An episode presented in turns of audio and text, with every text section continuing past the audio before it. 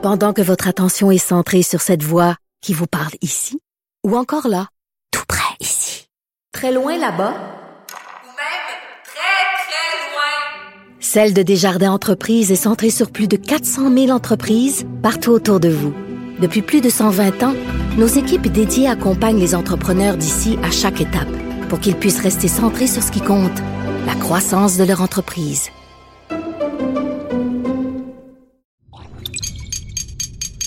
Cube Radio.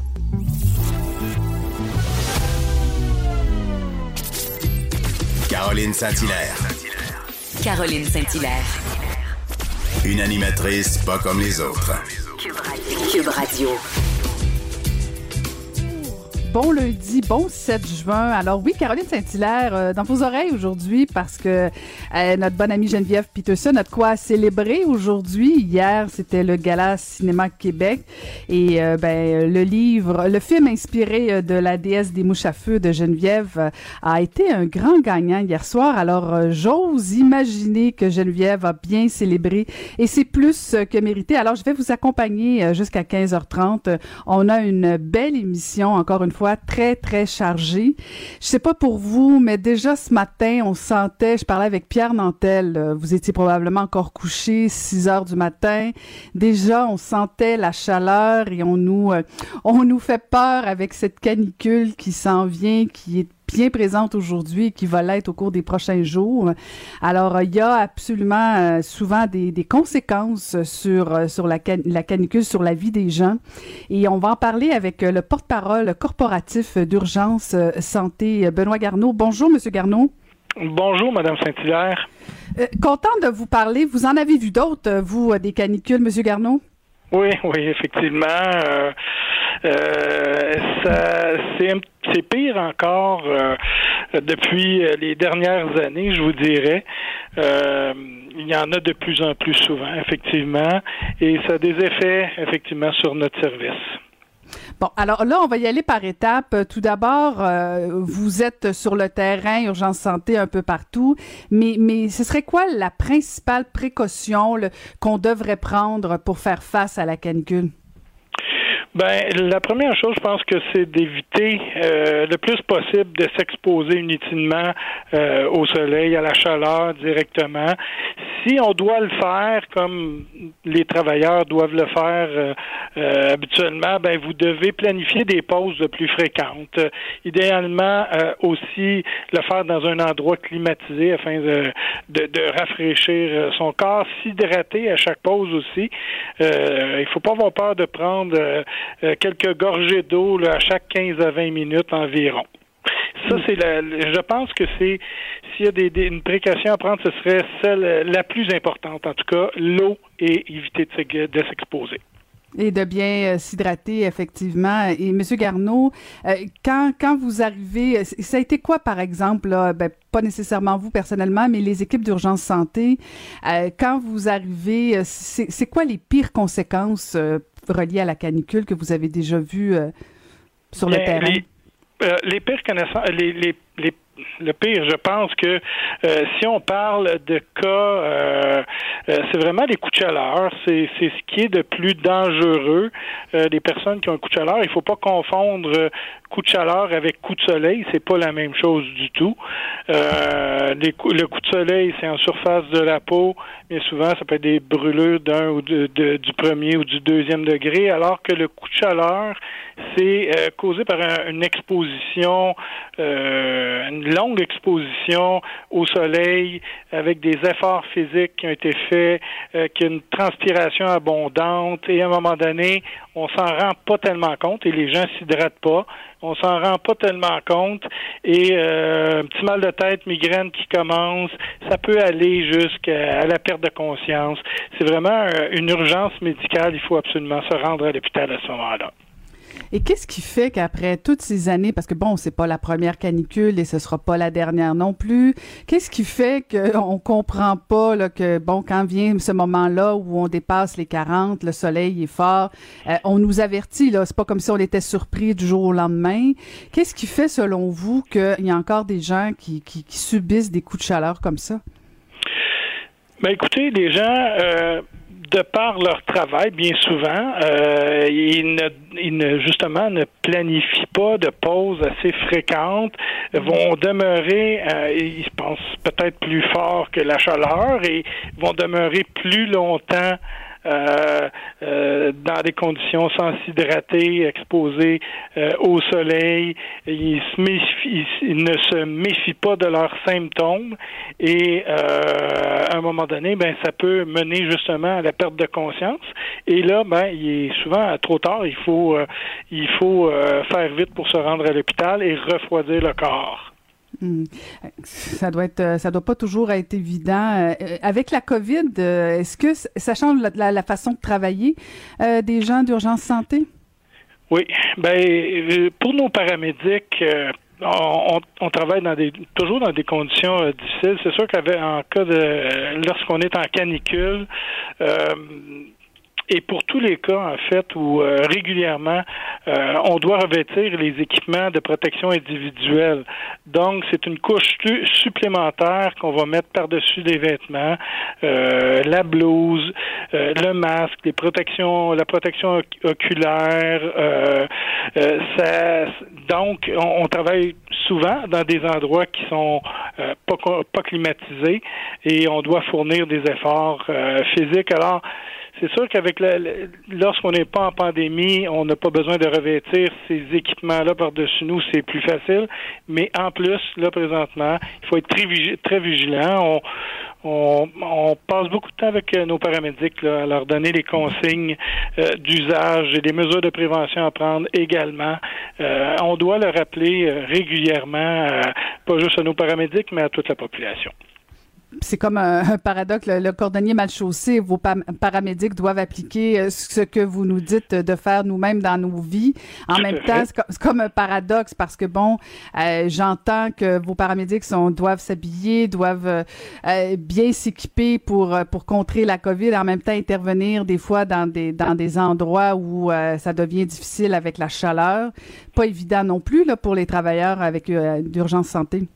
Non, effectivement, ça pose un défi, euh, que ce soit lors des canicules, nos, nos travailleurs, nos paramédics euh, sont toujours, doivent toujours euh, travailler dans des conditions qui sont qui sont difficiles, effectivement.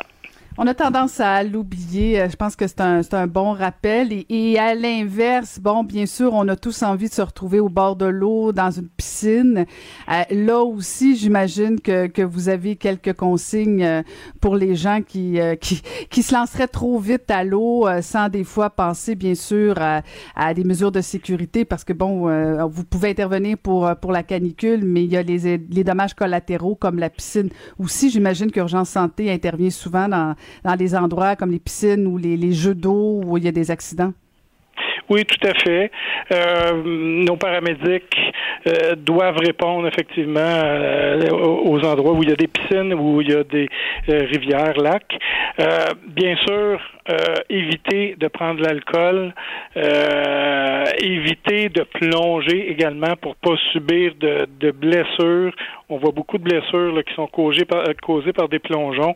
Euh, éviter de s'aventurer sur un plan d'eau qu'on ne connaît pas. Euh, si on le fait, ben, s'assurer qu'on est qu'on est entouré, qu'il y a des gens qui sont avec nous et porter une veste de flottaison. c'est, je pense, c'est meilleur conseil qu'on peut donner. Il y a, il y a aussi, bon, je l'ai vécu comme ancienne mairesse où on fait du développement. Il y a beaucoup, beaucoup d'îlots de chaleur dans les municipalités, notamment Montréal. Euh, ça doit varier aussi d'une municipalité à l'autre parce que, bon, on parle de canicule. Euh, c'est sûr que, que, le ressenti de la température, les impacts de la canicule euh, sur Sainte-Catherine à Montréal versus en région, puis tout ça, ça n'a pas les mêmes impacts. Est-ce qu'il y a des grosses variations des interventions d'urgence santé de Montréal versus les, grands, les, les régions un petit peu plus éloignées? Euh, je pense qu'effectivement, euh, à Montréal, il y a moins d'endroits euh, où on peut aller à l'ombre, bien sûr, un petit peu moins d'arbres. C'est sûr qu'il y a moins d'arbres à Montréal qu'il peut en avoir dans les Laurentides, admettons. Alors, c'est sûr. Puis la, clientèle aussi, la clientèle n'est pas nécessairement la, la même. on doit aussi euh, intervenir auprès de personnes de, de, sans-abri qui peuvent passer beaucoup de temps euh, directement au soleil. Alors, euh, c'est certain que ça, ça aussi, ça pose un défi pour nos paramédics. Mhm, mhm. Et euh, corrigez-moi si je me trompe, mais Urgence Santé a développé un projet pilote pour, pour trouver une façon de diminuer les transports en ambulance. Comment ça se passe, ce projet-là? Ben, ça se passe bien. C'est effectivement un projet qui était parti avec Info Santé euh, dans les dernières années. Ce projet-là a pour objectif de limiter les transports ambulanciers de, de cas euh, mineurs qui n'ont pas nécessairement besoin euh, d'aller à l'hôpital. Euh, alors, je vous donne un exemple. Une personne appelle à Urgence Santé. Euh, son appel est classifié comme étant un appel non urgent. Euh, il y a une infirmière qui est euh, dans notre centrale qui va pouvoir appeler la personne, le patient, euh, pour s'informer de la situation, s'assurer qu'il y a euh, effectivement euh, rien d'urgent pour la personne et pouvoir euh, transmettre des, des informations ou diriger une personne vers une clinique et euh, mettre euh, tout en œuvre dans, dans le fond pour que la personne reçoive le bon service à la bonne place euh, pour son état. Donc, il y a beaucoup, il y a beaucoup de gens qui utilisent euh, l'ambulance pour des, des, situations plus mineures. c'est encore un problème au Québec, ça? Oui, ben malheureusement, oui, c'est encore un problème au Québec. Euh, et je vais profiter de la tribune pour euh, justement de, de- de demander à la population d'utiliser nos, nos services judicieusement. Si vous avez un problème mineur, appelez 811 euh, à Info Santé. C'est un service qui est, qui est gratuit, disponible 24 heures par jour, 7 jours par semaine. Euh, et euh, si vous avez un problème, si vous avez besoin d'informations ou un problème mineur, mais c'est certain que pour toute urgence, à ce moment-là, on compose un 911. Euh, quelques petits rappels de base pour la canicule, pour le 8-1 versus le 9-1. C'est toujours bon de, de se faire ces petits rappels. Merci beaucoup d'avoir pris le temps de nous parler, M. Garneau. Ça fait plaisir. C'était Benoît Garneau, porte-parole corporatif pour Urgence Santé. Caroline Saint-Hilaire, toujours la tête froide, même en période de canicule. Cube Radio. Oui, on va aller retrouver la juge à la retraite, Nicole Gibault. Bonjour, Nicole. Eh bonjour Caroline, quel plaisir. Ben moi, partager, partager. Quand je lis l'actualité, puis je vois les criminels à gauche et à droite, j'ai toujours une petite pensée pour Nicole. Elle me demande toujours qu'est-ce qu'elle pense. Et là, et là, en fin de semaine, on, on a su un petit peu plus l'histoire rocambolesque, rocambolesque, pardon, du kidnappeur de Sutton, une machine à crime, Nicole. Ah ben écoute, c'est incroyable. Puis une machine à crime qui a dupé euh, beaucoup de personnes. Euh, et, vraiment, même si ces personnes étaient de bonne foi, euh, parce qu'on a vu dans le papier, évidemment, dans le journal, que il avait passé à l'émission, la première émission Deuxième Chance. C'est pas, donc, écoute, quelqu'un qui, qui a vraiment dupé l'équipe, euh, dupé sa victime en plus. C'est incroyable parce que ça commence il y a 32 ans passés lorsqu'un dénommé Michel Hébert, qui était tout jeune, il était euh, mineur, Caroline, mineur, 13 ans ou à peu près, euh, et il se fait enlever euh, et évidemment séquestré, puis on menace sa vie, bon, on demande une rançon. Finalement, ça s'est bien terminé, Dieu merci pour lui. Et lorsque il a rencontré cette personne-là qui s'appelle Jean-Pierre Bellemare, euh, lors d'un reportage en, de- en 2016, ben, euh, il a demandé pardon. Euh, il lui a demandé pardon à, à- l'enfant qui avait kidnappé, qui est évidemment plus un enfant maintenant. Et ce à quoi le monsieur a accepté, là, vraiment, de bon cœur, etc. Donc, dans les circonstances, lorsqu'on voit ce qui est arrivé par la suite, parce qu'il a fait le même geste, en 2018 avec un- une jeune fille de 12 ans, Caroline, qui, qui l'a séquestrée, enlevée. Elle a eu la peur de sa vie. Elle- elle- évidemment, elle a des séquelles psychologiques, sûrement, qui vont durer longtemps. Euh, elle a réussi avec le plus grand courage qu'un enfant de 12 ans, ça n'a même pas de bon sens, euh, de se détacher du duct tape, là, euh, communément appelé, euh, courir, s'évader. Euh, pour évidemment son histoire à elle aussi finit très bien, mais c'est le même gars dans les mêmes circonstances, les mêmes choses à qui il avait demandé pardon en 2016, puis il recommencerait plus, puis euh, il n'y a pas de problème, puis je comprends ce que, puis de toute façon, je vais régler mon dossier. Caroline, il disait, je vais régler ça rapidement. Ben oui, un procès par jury, alors qu'il se représente seul. Est-ce qu'on peut s'imaginer lorsque la jeune ben plus jeune, jeune, là, mais lorsque cette victime-là, ben est encore quand, même relativement jeune, euh, a témoigné, ben, il faut prendre des mesures comme juge, il faut faire très, très, très attention, attention les encadrer, parce que le, le- la personne se représente lui-même, donc évidemment, il y a des on, on prend des mesures absolument euh, nécessaires pour protéger là, des interrogatoires et contre-interrogatoires. Mais il faut qu'elle raconte encore toute cette histoire traumatisante. Elle revit tout ça. Ah, Pour un gars qui voulait vraiment, euh, qui a dit qu'il voulait pas faire retraumatiser cette victime-là, encore une fois, c'était pas vrai. Et là, en trois heures, parce qu'en plus, il est allé devant le jury. Alors, euh, les douze personnes ont pris trois heures. Coupable. Et là, on est rendu au niveau de la sentence. Et ça me surprend pas du tout parce qu'il a passé 26 ans apparemment de sa vie, cette personne-là, ce qu'on lit, là, comme antécédent judiciaire. Alors, il aurait passé les 26 dernières années en prison. Et on demande qu'il soit déclaré délinquant dangereux. Ça, ça veut dire criminel à vie. À vie indéterminé en prison, à moins qu'il démontre quelque chose, euh, un petit positivisme, puis encore là, euh, c'est vraiment le pire des pires euh, étiquettes qu'on peut donner dans matière criminelle ou délinquant à contrôler qui est pour une dizaine d'années. Et Caroline, pour ce faire, faut qu'il passe tout, tout, tout à travers une, une évaluation. C'est normal. On, on, on demande qu'on évalue euh, cette personne-là pour savoir, parce que c'est une, une décision drastique de le déclarer délinquant dangereux, puis le mettre en prison à vie, indéterminé, pas de demande de libération conditionnelle en vue, à moins vraiment là, que à chaque fois qu'on on revise la situation, on voit euh, nettement une amélioration. Mais ici, je, je, je te dirais que pour les prochaines années, si c'était le cas, il, regarde, c'est, la pire des sentences. Mais il y a une équipe multidisciplinaire. Il faut comprendre qu'il y a des psychiatres, des psychologues, des, euh, des travailleurs sociaux, des, des criminologues, etc. Alors, j'ose espérer qu'il ne dupera pas tout ce monde-là, si tu me permets. Ben, c'est ça. je pense pas. Je pense qu'il sera. Ben, pas, je pense pas. Je suis certaine que. Rassure-nous, Nicole, là. là. Et pas, tout- pas toute la gang, pas tout le monde.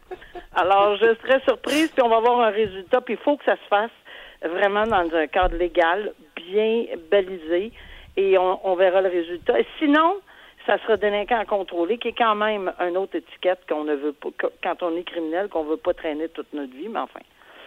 Ah, c'est toute une histoire, écoute. c'est- Puis, euh, il y, avait un psychiatre qui, qui parlait de, de, de, de, de M. Bellemare comme d'un psychopathe. Là. Je pense qu'on se trompe pas en disant ça. Hein? Ah non, euh, puis euh, psychopathe, sociopathe, de toute façon, c'est un antisocial, déconnecté, euh, narcissique, qui, qui qui pense pas qu'il a besoin d'être évalué pour quoi que ce soit. Euh, ben, c'est parce qu'on a des petites nouvelles pour lui là. Après deux enlèvements, euh, puis plus que ça, là, il y a tellement de crimes à l'intérieur de dans, dans sa vie qu'on on a de la misère à, à les nommer. Euh, 26 ans en détention dans sa vie, là, c'est quand même pour plusieurs crimes. Puis même en détention, Caroline, je te dirais qu'il y a de la difficulté parce qu'il a menacé de prendre en otage des agents correctionnels, selon Ah, ce qu'on dit dans, le- dans le journal, instigateur d'une bagarre avec une autre personne. Il a invité un gardien à se battre. Euh, je pense que le, le, le, le tribunal a été assez clair là que regarde, on, on a vraiment besoin. Ah oui, puis pendant qu'il y avait le procès, je sais pas, il est revenu à la cour à un moment donné entre- après une pause, puis il avait le visage tuméfié là, ou enfin il, avait- il semblait avoir des blessures apparentes au visage à la cour. Qu'est-ce qui s'est passé en arrière dans le corridor, on sait même pas. Il y a, il y a des problèmes là, il y a, il y a sérieusement des problèmes. Donc euh, j'ai hâte de voir le rapport sur euh, la criminalité de ce monsieur, surtout la dangerosité potentielle. là. Ben, tout espérons, espérons que tout le monde s'entende euh, pour qu'il reste en dedans euh, longtemps, longtemps, longtemps. Euh, et d'un autre côté, bon, ben là, faut qu'on parle de ce chauffeur récidiviste, Nicole.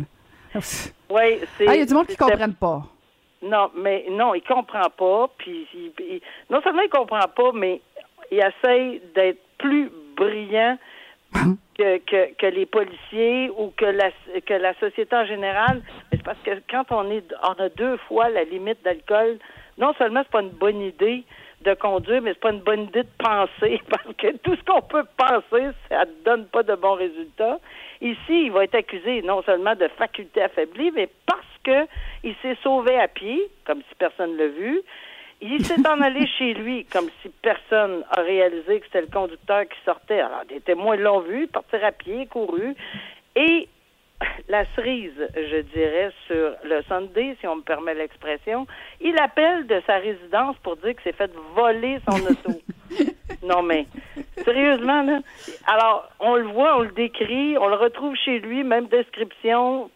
C'est pour ça que je dis quand on est en état d'ébriété, pas une bonne idée de conduire, oui, mais certainement pas une bonne idée d'appeler les policiers, de dire qu'on s'est fait voler son auto, parce que là, on va doubler, puis peut-être qu'il va y avoir d'autres accusations, mais d'un méfait public pour avoir dénoncé ou faire partir une enquête pour vol d'un véhicule, alors que c'est pas vrai, c'est un autre acte criminel. Non, c'est ça. il n'est pas a- dans des bons souliers, là. Il a dû se dire après une coupe de verre, j'ai un super bon plan. Ça marchait peut-être bien.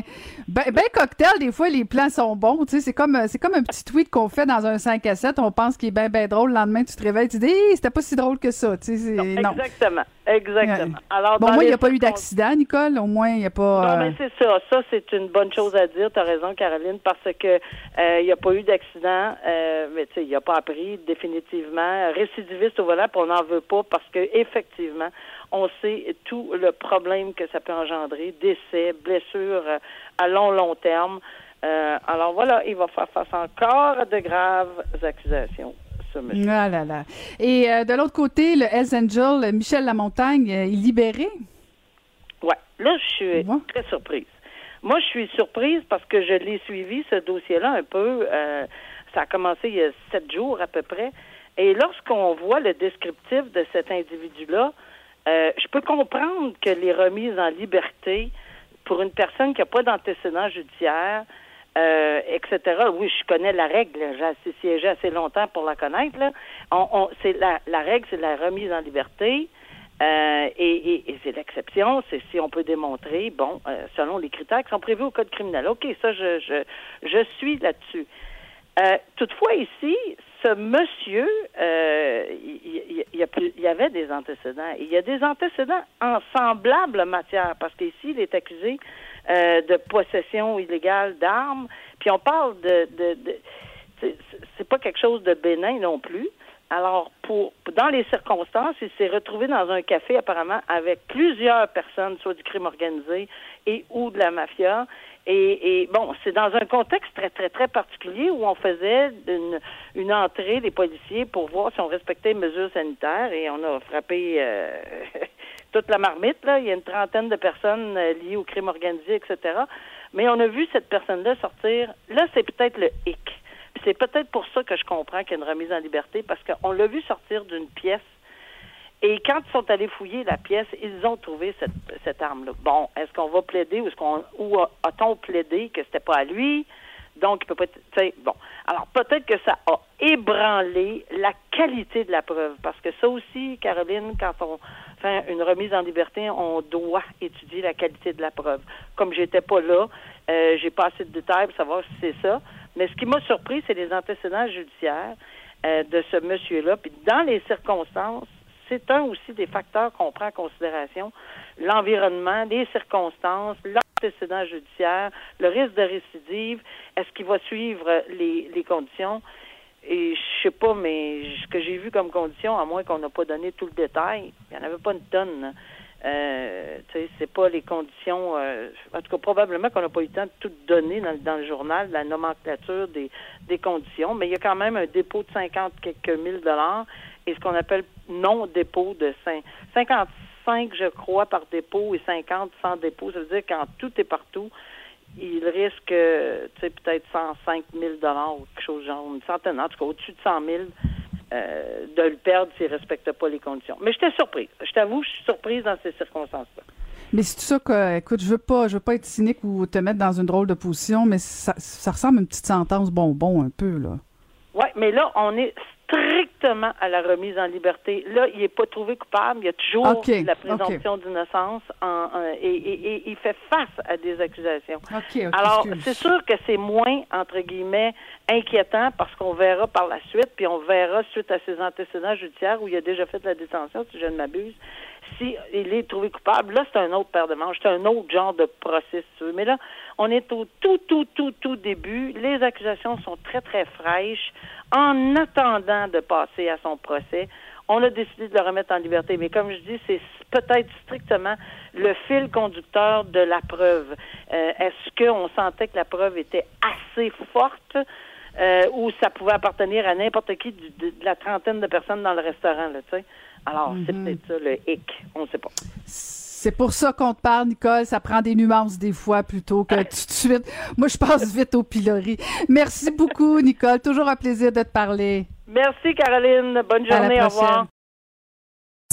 Pour elle, les réponses sont aussi des questions. Vous écoutez Caroline Saint-Hilaire. Une éducatrice spécialisée propose au premier ministre Legault et au ministre Robert de venir faire un tour dans une école en pleine canicule pour bien comprendre l'ampleur du problème. On va aller retrouver euh, justement cette éducatrice spécialisée, Véronique Bon. Bonjour, Madame Bon. Bonjour. En fait, euh, pour le bénéfice, c'est par souci de transparence. C'est pas votre vrai nom. Euh, vous avez demandé l'anonymat parce que bon, euh, vous êtes inquiète probablement des, préjudices que votre sortie pourrait vous causer. Pourquoi avoir eu envie, Madame Bond, d'interpeller comme ça le Premier ministre du Québec et Monsieur Robert, le ministre de l'Éducation, en ce temps de canicule? Honnêtement, c'est un peu un cri du cœur euh, parce qu'on se sent beaucoup délaissé, euh, le milieu de l'éducation, au niveau des décisions qui sont prises souvent très et trop euh, tardivement. Euh, à chaque année, au mois de juin, on en parle à chaque année que bon, les canicules sont difficiles pour nos élèves. C'est des conditions qui ne sont pas du tout propices à l'apprentissage euh, ni euh, au rendement des élèves. Et cette année, en fait, ben, comparativement aux autres années où ce qu'on avait les ventilateurs et tout, cette année, on n'a pas de ventilateurs et en plus, on a les masques en classe. Donc, ça rajoute deux difficultés. C'est de conjuguer, en fait, les mesures COVID euh, avec la canicule qu'on se ramasse, nous, à devoir prendre des décisions, à devoir devenir spécialiste, quand que moi, mon métier, en fait, c'est la gestion, le comportement. Euh, je veux dire, des gens qui sont payés là, pour étudier, pour savoir quoi faire dans nos classes, quoi mettre comme système de ventilation, puis on n'a aucune nouvelle. Donc, c'est pas mal là mon cri du cœur de pouvoir faire. Ben, moi, je vous invite à venir dans ma classe, à venir vous asseoir pour constater par vous-même. Peut-être que ça va vous aider à vous mettre de l'avant le bien-être des élèves. Parce qu'on a Parce- vraiment l'impression qu'ils sont loin de nous, en fait, nos élus, là, qui ne sont pas du tout sur le terrain. Parce qu'en fait, ce que vous dites, euh, c'est que dans le fond, il y a bon, c'est pas c'est pas la première fois qu'il y a une canicule. On en voit de plus en plus en mai, en juin, et même des fois au retour des classes à la fin août, début septembre. Bon, des fois l'été se prolonge. Euh, il, y a, il y a des classes euh, que- qui n'ont pas d'air climatisé. En fait, euh, je pense qu'une grande majorité, ça devient un problème. Euh, comment se fait-il qu'au Québec, bon, on, on a presque gagné la bataille? Je dis presque parce que c'est encore loin d'être partout pour les CHSLD. Là. Euh, pourquoi c'est si compliqué que ça d'avoir euh, des airs climatisés ou d'avoir en tout cas tout simplement un peu d'air dans des écoles? Pourquoi vous sentez pas que le gouvernement donne des, des réponses à ce genre de questions élémentaires? hein? Ben, écoutez, avec euh, peut-être une réponse un petit peu crue, là, mais c'est toujours la question que c'est un investissement, c'est de l'argent, puis que l'éducation, malheureusement, est perçue comme une dépense et non comme un investissement par euh, nos élus. C'est ce qu'on ressent beaucoup. Euh, tout comme les CHSLD, on a l'impression aussi que c'est une décision purement économique, euh, parce que c'est pas tant un investissement plutôt qu'une dépense de prendre soin de nos personnes âgées, de nos personnes qui ont des difficultés aussi. Euh, je pense que c'est vraiment là la réponse, parce que quand on regarde nos écoles qui ont des airs climatisés, c'est soit des écoles privées, soit des écoles qui ont été détruites euh, pour X raisons, un feu ou autre chose, et quand les rebâtissements, il y a de l'air climatisé. Euh, mais tout ce qui est de l'entretien de nos écoles, ça fait des années et des années qu'il n'y a pas grand-chose qui s'est fait. Il a fallu avoir une pandémie pour que finalement nos conduits d'aération soient propres. Euh, c'est aussi simple que ça. Je on, euh, depuis longtemps qu'on le dit nous autres mêmes, qu'on le décrit, on doit amener des meubles de la maison, on doit amener nos ventilateurs de la maison. On fournit beaucoup euh, personnellement le matériel pour nos élèves. Euh, donc, je pense que l'air climatisé, malgré le fait qu'on voit que les euh, canicules augmentent effectivement en septembre, mai, juin, euh, il n'y a pas grand-chose qui se fait. Parce que ben ça rapporte pas de l'argent. oui, ben, on a vu juste avoir le débat sur euh, les échangeurs d'air, les purificateurs d'air euh, pendant la COVID, euh, que, bon, on n'arrive plus à, à, retrouver, à, y comprendre quoi que ce soit dans toute cette question-là. J'imagine que la question d'air climatique, ça doit être aussi compliqué. je vais me permettre d'être peut-être un peu l'avocate du diable, Madame Bon, puis peut-être que vous aurez une réponse, puis peut-être vous allez être un peu fâchée après moi, mais, mais j'ose parce que je suis allée sur votre page, sur la page Facebook. En fait, c'est pas la vôtre nécessairement, là, mais bon, il y a des enseignants qui invitait euh, d'autres enseignants à envoyer des images de ce que vous vivez au quotidien là dans les classes, tout ça, et on voit des, des, des thermomètres, on voit la température qui grimpe au cours de la journée. Bon, si on comprend bien que ça doit être insupportable, bien que peut-être que la première journée ça va aller, probablement que demain, avec une, une nuit chaude aussi où l'air euh, chaud reste constamment dans la classe, on peut comprendre que dans les prochains jours ça va être difficile. Et il y a quelqu'un qui a posé une question et qui m'a qui me fait réfléchir. Dans le fond, c'est c'est quelques jours par année. Est-ce que c'est si pénible que ça pour les enseignants et les enfants de dire bon c'est quoi c'est trois jours peut-être dans l'année euh, euh, il y a des, personnes qui travaillent dans des, usines ou dans des restaurants tout ça il fait 40 45 euh, que vous vous plaignez pas un peu un peu trop euh, un peu trop comme enseignant? Mais je comprends la perception tout à fait. Puis honnêtement, euh, on n'est pas non plus faire comme une sorte de débat entre quel métier, tout ça, qui est le plus difficile sous la chaleur. On parle plutôt d'élèves, en fait, qui, qui, qui, qui, qui n'ont pas vraiment choisi, en fait, non plus d'être dans ces classes-là, dans les, les classes, je pendant la, la, canicule. Je dis pas non plus que tout le monde qui choisisse euh, leur métier. Là. J'étais au courant que les gens en construction, présentement, doivent avoir extrêmement chaud. Euh, puis je ne dois pas être non plus à leur place, mais ce qu'on soulève en fait ici, c'est que déjà à la base, en enseignement, nos conditions sont déjà très difficiles. À chaque année, on en entend parler. Euh, même nos conventions collectives, euh, je disais le soutien scolaire, présentement, on est en renouvellement. Ça fait un an qu'on essaie d'avoir une convention collective après une cinquantaine de rencontres, puis il a rien que ça donne. On a des conditions très difficiles euh, pour le salaire qu'on fait aussi. Puis dans, en général, dans les classes, c'est difficile aussi. Les élèves manquent de ressources énormément. Et là, on vient rajouter justement cette canicule-là qu'on euh, ne peut pas contrôler, on s'entend, mais il y a les mesures COVID qui viennent rajouter une autre difficulté. Et le fait qu'on s'en plaint, c'est parce qu'on sait que nos élèves en souffrent. Nous aussi, on en souffre comme intervenants. Aussi, on a, beaucoup moins de patience, c'est ça, à la fin de la journée. Euh, puis on sait qu'il y a des choses qui peuvent être faites. On sait que nos élus pourraient investir aussi pour aider. Puis c'est aussi à long terme. On sait que c'est pas notre dernière canicule qu'on va avoir, mais ça va juste empirer. Fait que je considère pas non plus qu'on se plaint le ventre euh, plein. Euh, mais je comprends aussi que les gens disent ben là, moi je suis dans un restaurant, je suis dans la construction. Euh, bon, c'est sûr que mhm. je crois aussi qu'en construction, il y a aussi des pauses qui peuvent prendre et tout avec la CNSST. C'est ce que j'essaie de voir. Là. Mais je comprends que c'est extrêmement difficile. Puis euh, en aucun cas, nous autres, on dit on est on est, comme pire que vous. Là, c'est pas du tout un concours de qui est pire que quoi. Mais honnêtement, dans les classes, aujourd'hui, c'est quand même pas si pire. il fait 28, 29 dans la majorité des classes de mon école. Demain, on s'attend à avoir un 30, 32 possiblement dans les classes. Mais tu sais, les élèves ici, euh, du visage, ils sont rouges tomates. On était faire le dîner à l'extérieur malgré tout à l'ombre et puis on arrose nos élèves constamment là, avec de l'eau et tout. Mais on le voit là, que c'est difficile, c'est pas agréable. Puis on aimerait ça pouvoir savoir quoi faire. Est-ce qu'on enlève les mm. masques, est-ce qu'on met des ventilateurs? Euh, parce que c'est ça, il y, a toute la question pendant la, pandémie, la COVID, tout ça, parce que là, on dit, bon, ben, installer des ventilateurs. Or, euh, il y a deux jours, c'était problématique d'avoir des ventilateurs euh, pour la COVID, mais là, avec la chaleur, mm-hmm. ça le serait plus. J'imagine que vous, vous êtes dans une position très insécurisante. Mais si on parlait, si on parlait des enfants, est-ce que, est-ce que c'est plus difficile pour un enfant, vous les côtoyez au quotidien, euh, vraiment, la chaleur a un impact sur l'apprentissage? Ah, tout à fait. Tout à fait. Puis, euh, je dirais pour tous les élèves en général, on a aussi des élèves qui ont d'autres besoins. Euh, nos élèves qui sont plus, euh, qui ont plus de défis au niveau sensoriel, je vous dirais que la chaleur les atteint à un très haut niveau. Justement, avant qu'on se, parle, j'étais en intervention avec un autre élève qui on a dû retourner à la maison.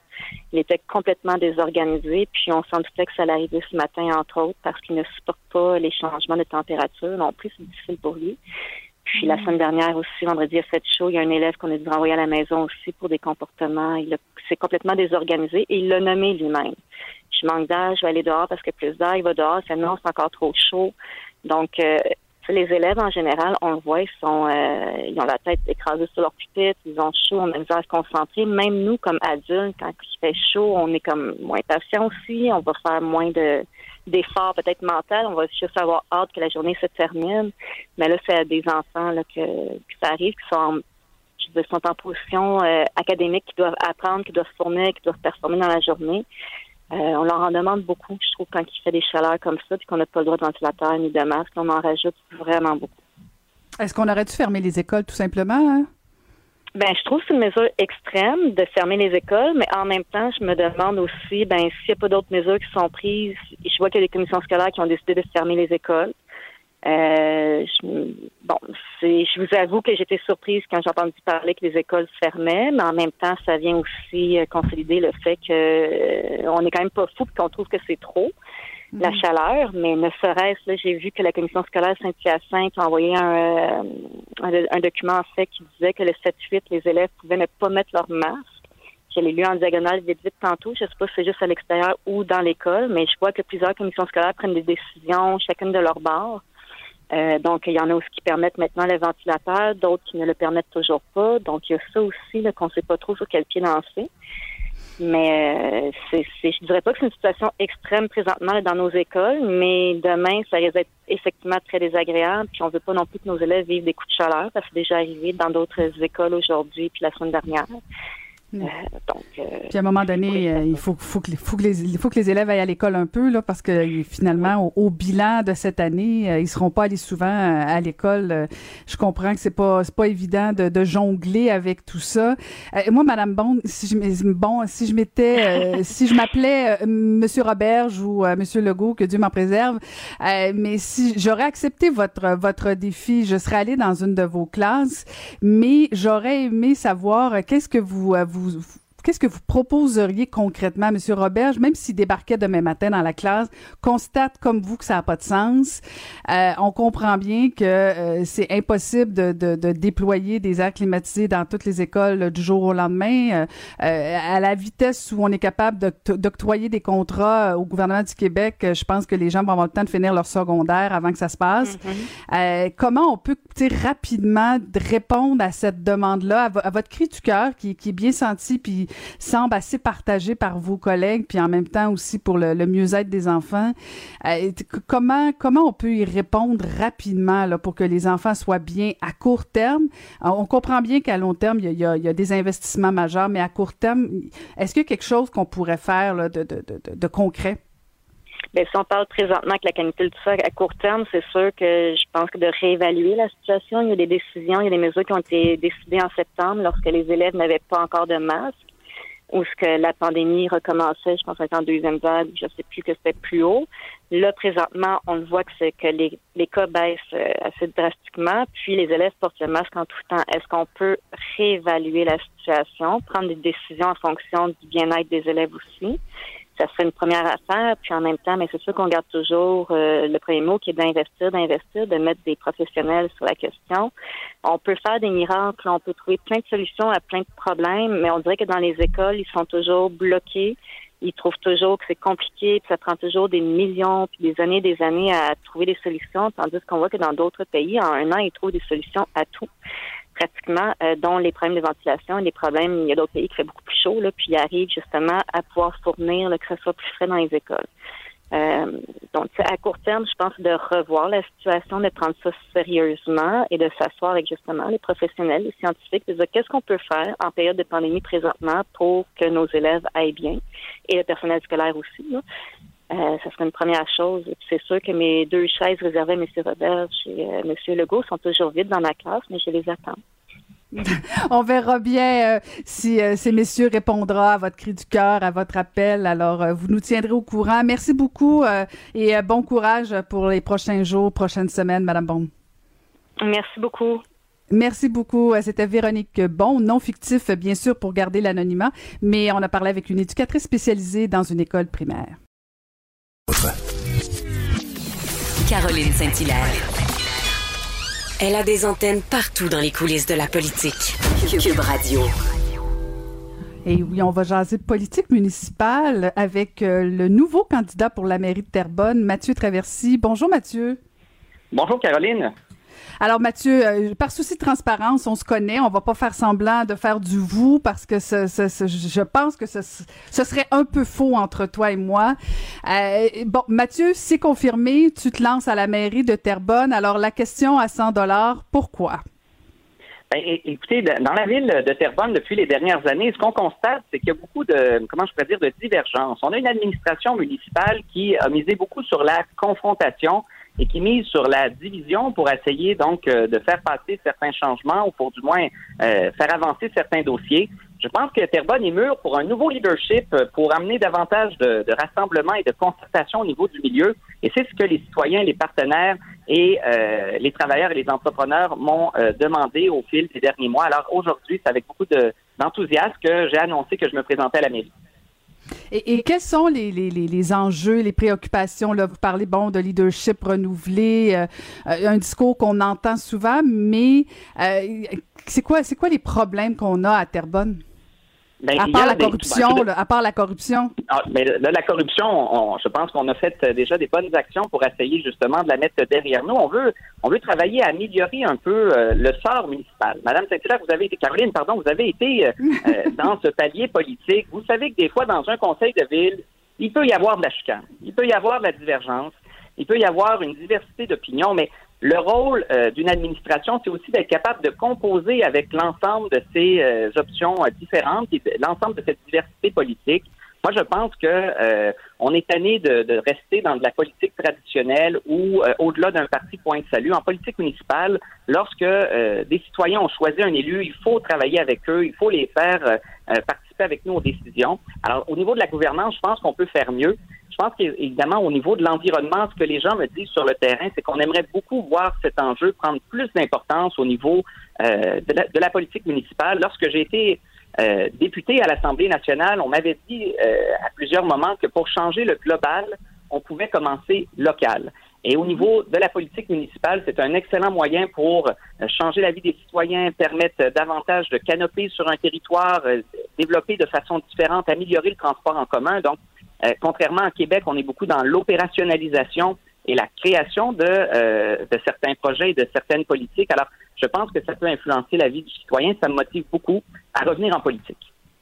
Ben, je comprends tout à fait. Et euh, le, palier municipal est fort probablement celui qui est le plus exigeant, mais aussi le plus gratifiant parce que vraiment, on a vraiment l'impression, euh, le sentiment de changer des choses dans le concret des gens. Euh, mais en même temps, Mathieu, tu, tu parles de, de, gouvernance, faire de la politique autrement. en même temps, tu, tu, es avec un parti municipal au complet, tu vas avoir une équipe complète. il y en demeure pas moins qu'à un moment donné, comme maire, euh, t'impose une vision. En quoi, en quoi la gouvernance euh, est incompatible avec la notion de parti politique? Ben, moi, je, je pense qu'un parti politique, ça a, ça sa pertinence. Dans le cadre d'une élection, il peut y avoir des gens qui se regroupent, qui partagent des valeurs, des idéaux, des convictions qui sont euh, euh similaires, puis qui veulent essayer de pousser vers un projet politique. Ça, là-dessus, euh, j'en suis. Euh, par contre, une fois qu'on est élu, on est des représentants de la population. Donc, si des gens sont élus et qui sont pas de ma formation politique, je vais pas bouder toute une partie de, de, la ville de Terrebonne parce que les, les gens n'ont pas voulu voter pour des gens de ma formation. Donc, je veux travailler avec l'ensemble des acteurs et pour ce faire, ben, notamment, ça veut dire que dans la composition, notamment des, des, des commissions municipales, ça ne veut pas dire que ce soit euh, obligatoire qu'il y ait juste des gens au pouvoir, ou en tout cas dans le parti majoritaire qui participent. L'information pourrait être plus transparente. Puis moi, je suis même ouvert à ce qu'il y ait euh, un animateur du conseil municipal qui ne soit pas nécessairement euh, le maire. Donc, je serais ouvert à essayer de demander certaines améliorations au niveau du gouvernement du Québec pour qu'on puisse avoir un, un élu choisi par ses pairs qui puisse défendre le droit des gens euh, de l'opposition, des indépendants, euh, du parti au pouvoir, puis de permettre une plus grande fluidité au niveau des échanges politiques. Mon but derrière tout ça, c'est d'intéresser les gens à la politique municipale, puis de montrer le bon côté, parce que malheureusement, il y a à peine, en tout cas à Terrebonne, 40 des gens en moyenne qui vont voter. On voudrait améliorer ce score dans les prochaines années. Un, gros défi. Est-ce que j'entends euh, la volonté euh, de, vouloir être plus transparent? Est-ce que c'est un blâme envers le maire actuel, Marc-André Plante, euh, qui, qui, de toute évidence, a de la misère à fonctionner avec son conseil de ville, avec les employés de la ville? Est-ce que c'est un peu la motivation de faire différemment du maire actuel? Mais c'est certain que moi, je prêche davantage pour une approche qui est en concertation avec les gens du milieu. Je pense que les mieux placés euh, pour savoir ce que Terrebonne a besoin, ça reste les Terrebonniens eux-mêmes, c'est nos partenaires, c'est nos groupes euh, d'affaires qui, euh, dans certains domaines, ont une expertise, ont une connaissance du terrain. Je veux que les gens euh, soient pas surpris des projets qui se passent à proximité de chez eux. Je veux que les gens soient informés euh, correctement et qu'il n'y ait pas de, euh, comme, ça, de mauvaises surprises de la part des citoyens, qui soient au développement de notre municipalité plutôt qu'être euh, observateurs. Alors, c'est un défi que je me donne pour essayer de rendre la politique municipale plus accessible au cours des prochaines années. Est-ce que, est-ce que Marc-André Plante a annoncé qu'il, euh, allait euh, briguer encore la mairie de Terrebonne ou s'il va prendre sa retraite? Oui. Non, Oui? non, non, je pense, je, je pense qu'il est intéressé à continuer. Puis, bon, en même temps, c'est intéressant. Ça va nous permettre justement de faire un débat démocratique sur l'avenir de la ville de Terrebonne. On a des belles années qui nous attendent devant nous. D'ailleurs, en 2023, ce sera notre 350e anniversaire. Donc, euh, l'occasion justement de, faire le point sur où on en est rendu à la ville de Terrebonne et vers où on s'en va dans les prochaines années. Euh, alors, je pense que la campagne euh, de cet automne va être très intéressante. Fait que Mathieu, après dix ans de vie à l'Assemblée nationale, un saut en politique municipale, la, la politique, on s'en sort pas? Ben, et- et- écoutez, la politique, euh, elle est dans tout. Elle est dans tout. Elle est comme du basilic. C'est bon dans tout. Alors là-dessus, euh, j'ai voulu quand même prendre du recul. Euh, j'ai travaillé pendant quelques temps, là, donc au niveau du municipal, avant de prendre une décision comme consultant politique, parce que je voulais vra- vraiment voir, Caroline, c'était quoi la particularité de ce palier politique? Je sais que vous avez été au fédéral, donc il y a, y a des distinctions entre le provincial, le fédéral, le municipal. Je voulais donc savoir un peu plus dans quoi je voulais m'embarquer. Et sur une note plus personnelle, je m'étais promis de finir mes études avant de retourner en politique et j'ai, j'ai, j'ai complété donc mon, euh, mon baccalauréat euh, cette année. Donc, euh, en tant que nouveau bachelier, j'ai le monde qui m'appartient. Je suis prêt à des nouveaux défis et j'ai choisi celui de Mouvement Terrebonne pour essayer d'emmener notre ville dans une autre direction pour les prochaines années.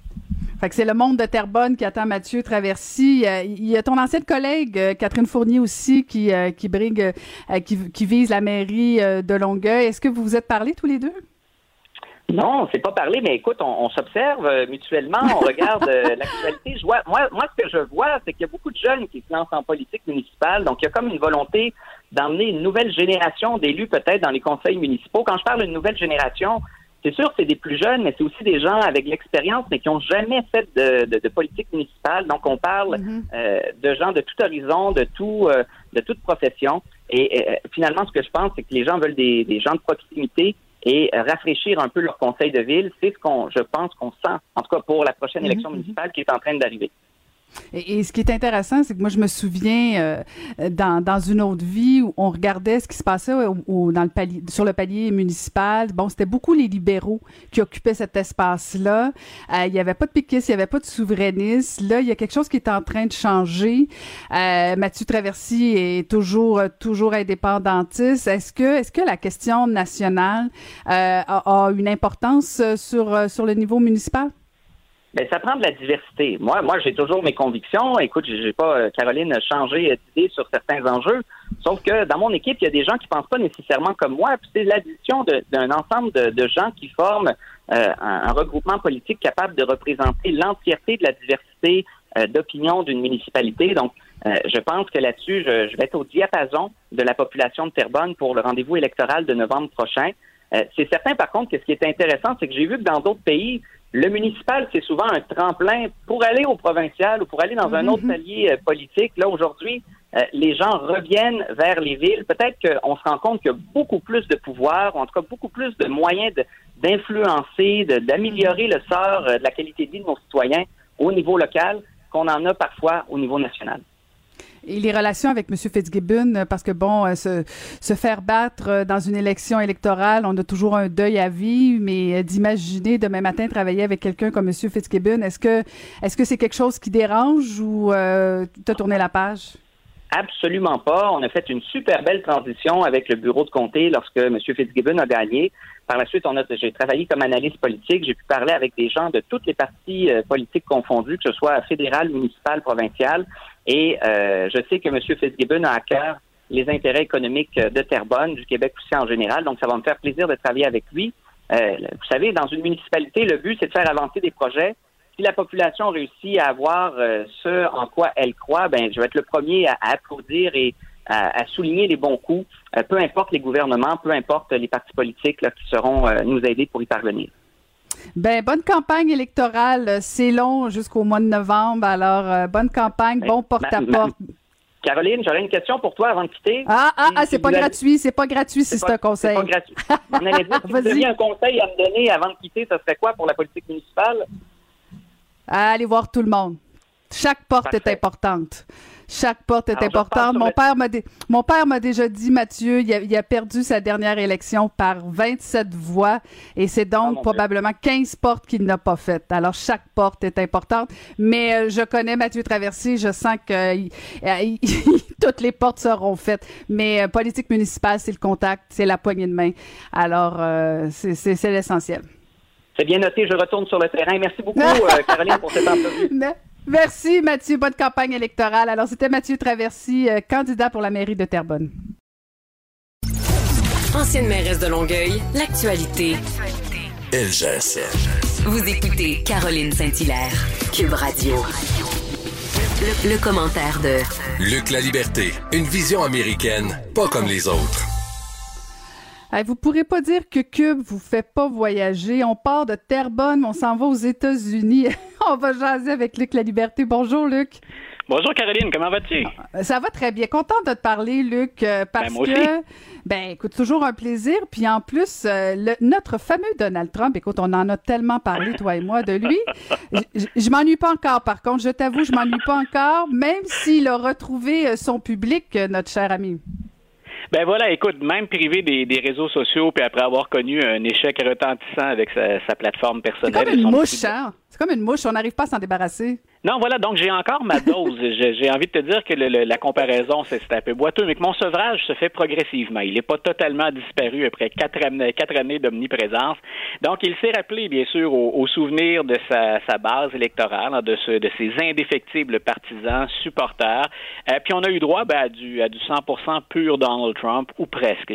J'avais presque envie de dire que dans son cas, c'était même légèrement modéré. Le ton était un peu moins ferme qu'il l'a déjà été.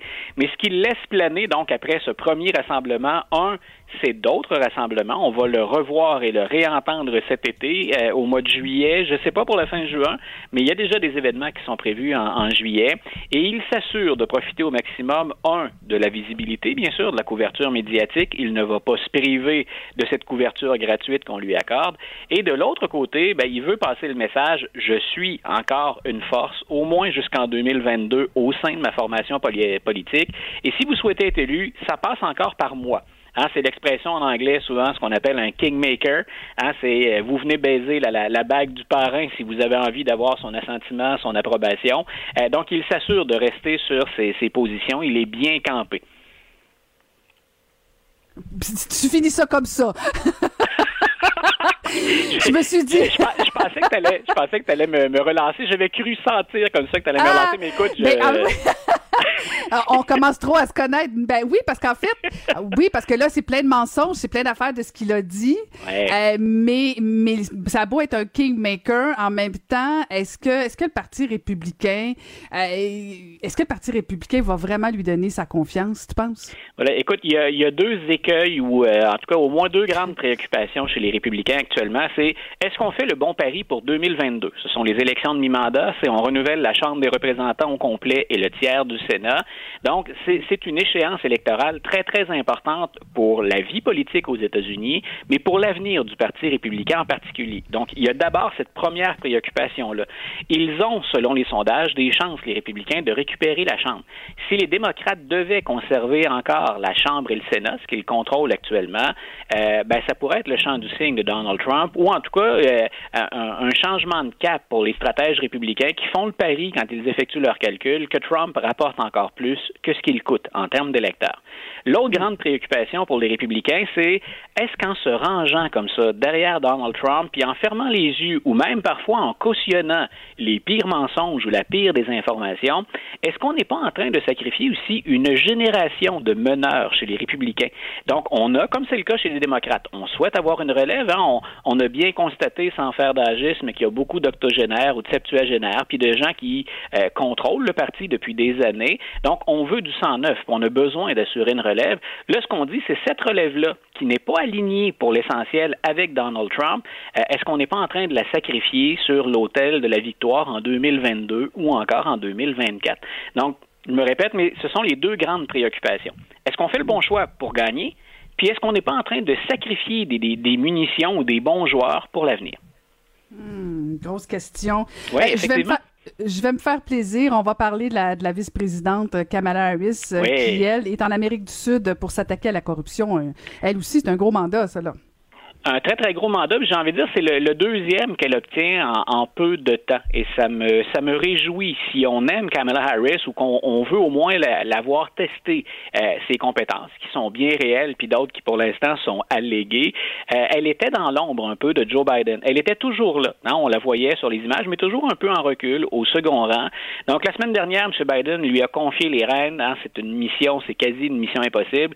Préserver les droits civiques aux États-Unis. Donc elle intervient en réaction, elle, aux législations des 14 États qui resserrent le contrôle électoral, mais ce, ce, resserrement du contrôle électoral a un effet ou aura un effet sur la participation des plus démunis, des plus pauvres, mais aussi euh, différentes minorités ethniques.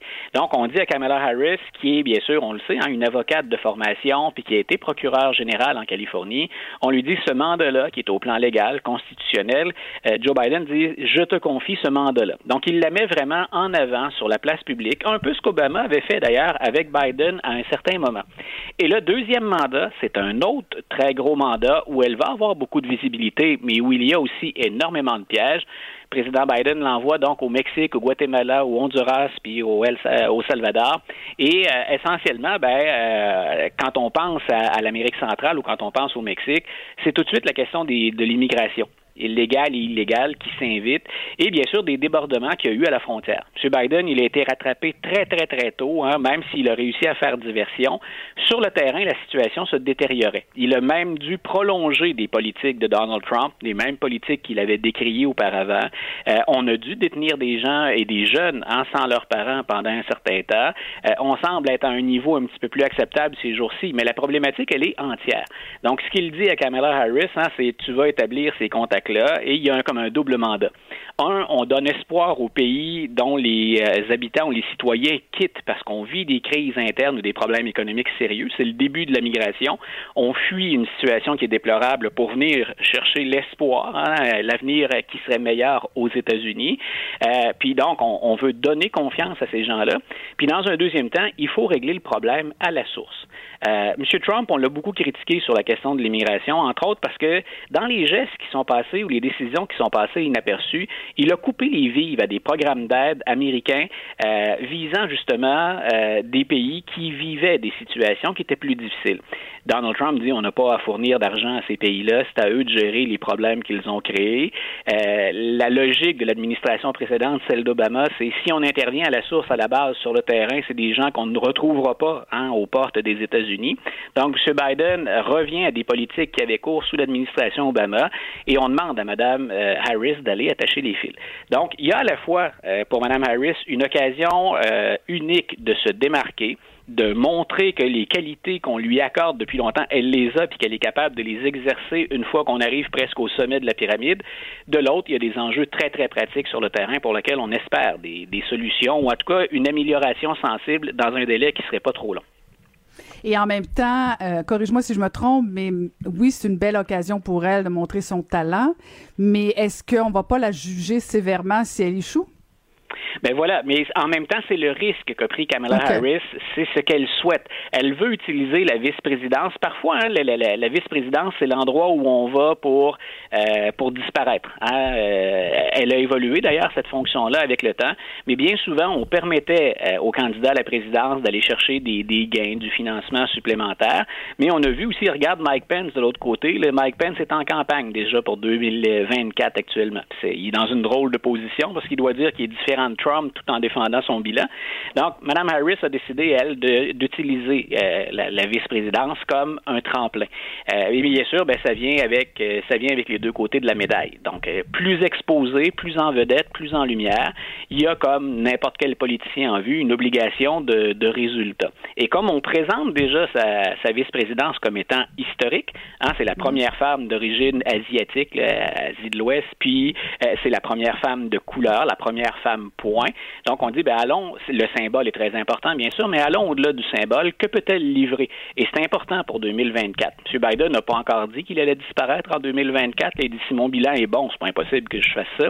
Mais il achète du temps en même temps, puis Mme Harris doit profiter de cette période-là pour se démarquer. Tout à fait. Et euh, on risque de se reparler de cette fameuse lutte à venir, peut-être justement avec euh, Kamala Harris et Mike Pence. Euh, ce serait deux gros contrastes quand même, Luc. Hein. Je, sais qu'on n'est pas rendu là, puis ça fait pas partie des sujets, mais j'imagine, je vois cette image-là. Me semble qu'on a deux contrastes quand même de personnalité. Là. Tout à fait. Puis écoute, tu sais, je, parlais de l'échéance 2022 tout à l'heure. Moi, j'ai bien hâte de voir après 2022. Je, je, pense que Mme Harris va être sur les rangs pour les démocrates. Elle va être très difficile à éviter ou à contourner, à moins d'un échec majeur. De mm-hmm. l'autre côté, c'est tellement flou le paysage. Tant qu'il y a l'ombre, l'ombre de Donald Trump qui plane, c'est très difficile pour d'autres candidats qui ont de la valeur de se démarquer ou de se manifester tout de suite. Donc, Mike Pence en profite. Hein, il prend la température de l'eau. Lui aussi, en fin de semaine, pour la deuxième fois seulement depuis son départ de la Maison-Blanche, euh, s'adressait à une foule il passe le message, puis il dit hein, ce qu'on a fait pendant quatre ans, c'était bon, mais je me sépare du président Trump à partir du 6 janvier. Quand il y a eu l'assaut sur le Capitole, lui continue quelque part de défendre ça, ou en tout cas, euh, il, ne renie pas tout ça, cet héritage-là, alors que moi, je dis que c'est condamnable. Euh, en même temps, M. Pence, il faut se rappeler, hein, on scandait son nom en disant qu'on voulait le pendre le 6 janvier, donc il, était comme dans... C'est un écueil pour lui, il peut quand même pas s'associer à ça. Mais si les républicains n'ont que Mike Pence à offrir, je pense qu'on est vraiment dans l'eau chaude. Mike Pence, il est rusé, c'est un politicien d'expérience, mais c'est pas celui qui va aller chercher, qui va faire pencher les indépendants ou encore les démocrates un peu plus déçus ou mous. C'est pas vers Mike Pence qu'on va se tourner. Donc, il faut d'autres joueurs. Mais c'est très difficile présentement pour un autre républicain de sortir la ben tête en disant euh, déjà, moi, je vise 2024. Non, non, c'est ça. Il faut que M. Trump se tasse avant tout ça. Et, là, tu, nous, tu nous fais partir en voyage, Luc? Il y en a qui sont plus chanceux que toi puis moi, hein, je pense. Voilà, t'évoquais ça avec les auditeurs en disant, écoutez, on vous, on vous promène de terre bonne, on, s'en va vers les États-Unis. On finit ça dans l'espace, écoute. Ben écoute, voilà, c'est, j'allais dire, on s'envoie en l'air, mais quel jeu de mots déplaçant en fin de journée. Donc, euh, on a euh, Jeff Bezos qui euh, va profiter de sa, sa propre création, de sa compagnie Blue Origin pour aller dans l'espace. Et c'est très intéressant d'observer ça. Au-delà d'une distraction que seuls les, les, les, les, super riches peuvent se permettre, il y a vraiment une compétition dans ce niveau-là. Et, et il y a des, des, choses au plan personnel, mais il y a des, euh, des, intérêts pour leur propre compagnie, puis en même temps des liens possibles éventuellement avec le gouvernement américain. Donc, pour nos auditeurs, hein, on, on, se rappelle peut-être d'Elon Musk puis de SpaceX, hein, qui, est, qui est sa création, qui est sa compagnie. Euh, il y a Charles Branson avec Virgin Galactic, qui lui en est déjà à sa troisième, euh, à un troisième lancement le habité. Donc, et là, Jeff Bezos, ben, qui accuse un peu de retard en termes d'attention, de couverture, puis de, de développement éventuel, ben, va utiliser Blue Origin. Et M. Bezos, tout comme Branson ou Elon Musk, disent hein, c'était notre rêve de petit gosse. On est en train de matérialiser ce, rêve-là. Au-delà de ça, il y a des enjeux énormes. Il y a la réussite possible, hein, la démonstration qu'il y a un, marché en développement de ce côté-là, mais on vise beaucoup plus que, de faire se déplacer dans l'espace euh, les multimillionnaires ou les milliardaires de la planète. Ce qu'on souhaite, c'est être, développer des partenariats avec le gouvernement américain. Puis là, on imagine hein, la taille des, des, des, contrats. Pensons entre autres tout simplement aux satellites qu'on pourrait aller déposer à la place du gouvernement américain. Ce serait une forme de, de privatisation qui est déjà commencée d'ailleurs de, de, la NASA. Donc Jeff Bezos ben, montre qu'il euh, est, est bel et bien en selle, qu'il est bel et bien dans la course.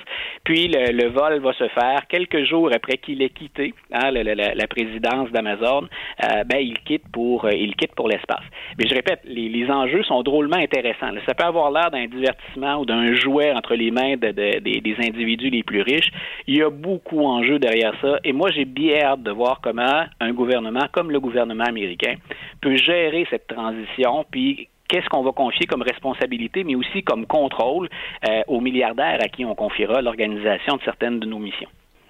Ben c'est ça. Ben, en fait, c'est ça la question. C'est, c'est, que là, ça devient vraiment juste des milliardaires qui gèrent tout ça. Là, je veux dire, tu, tu, tu, parles de euh, qu'il peut y avoir des avantages, mais moi, je, je, n'y voyais que justement euh, un petit jouet pour ces milliardaires là. Et on a comme l'impression, euh, nous, le petit peuple, d'être vraiment déconnecté de ce qui se passe. Là.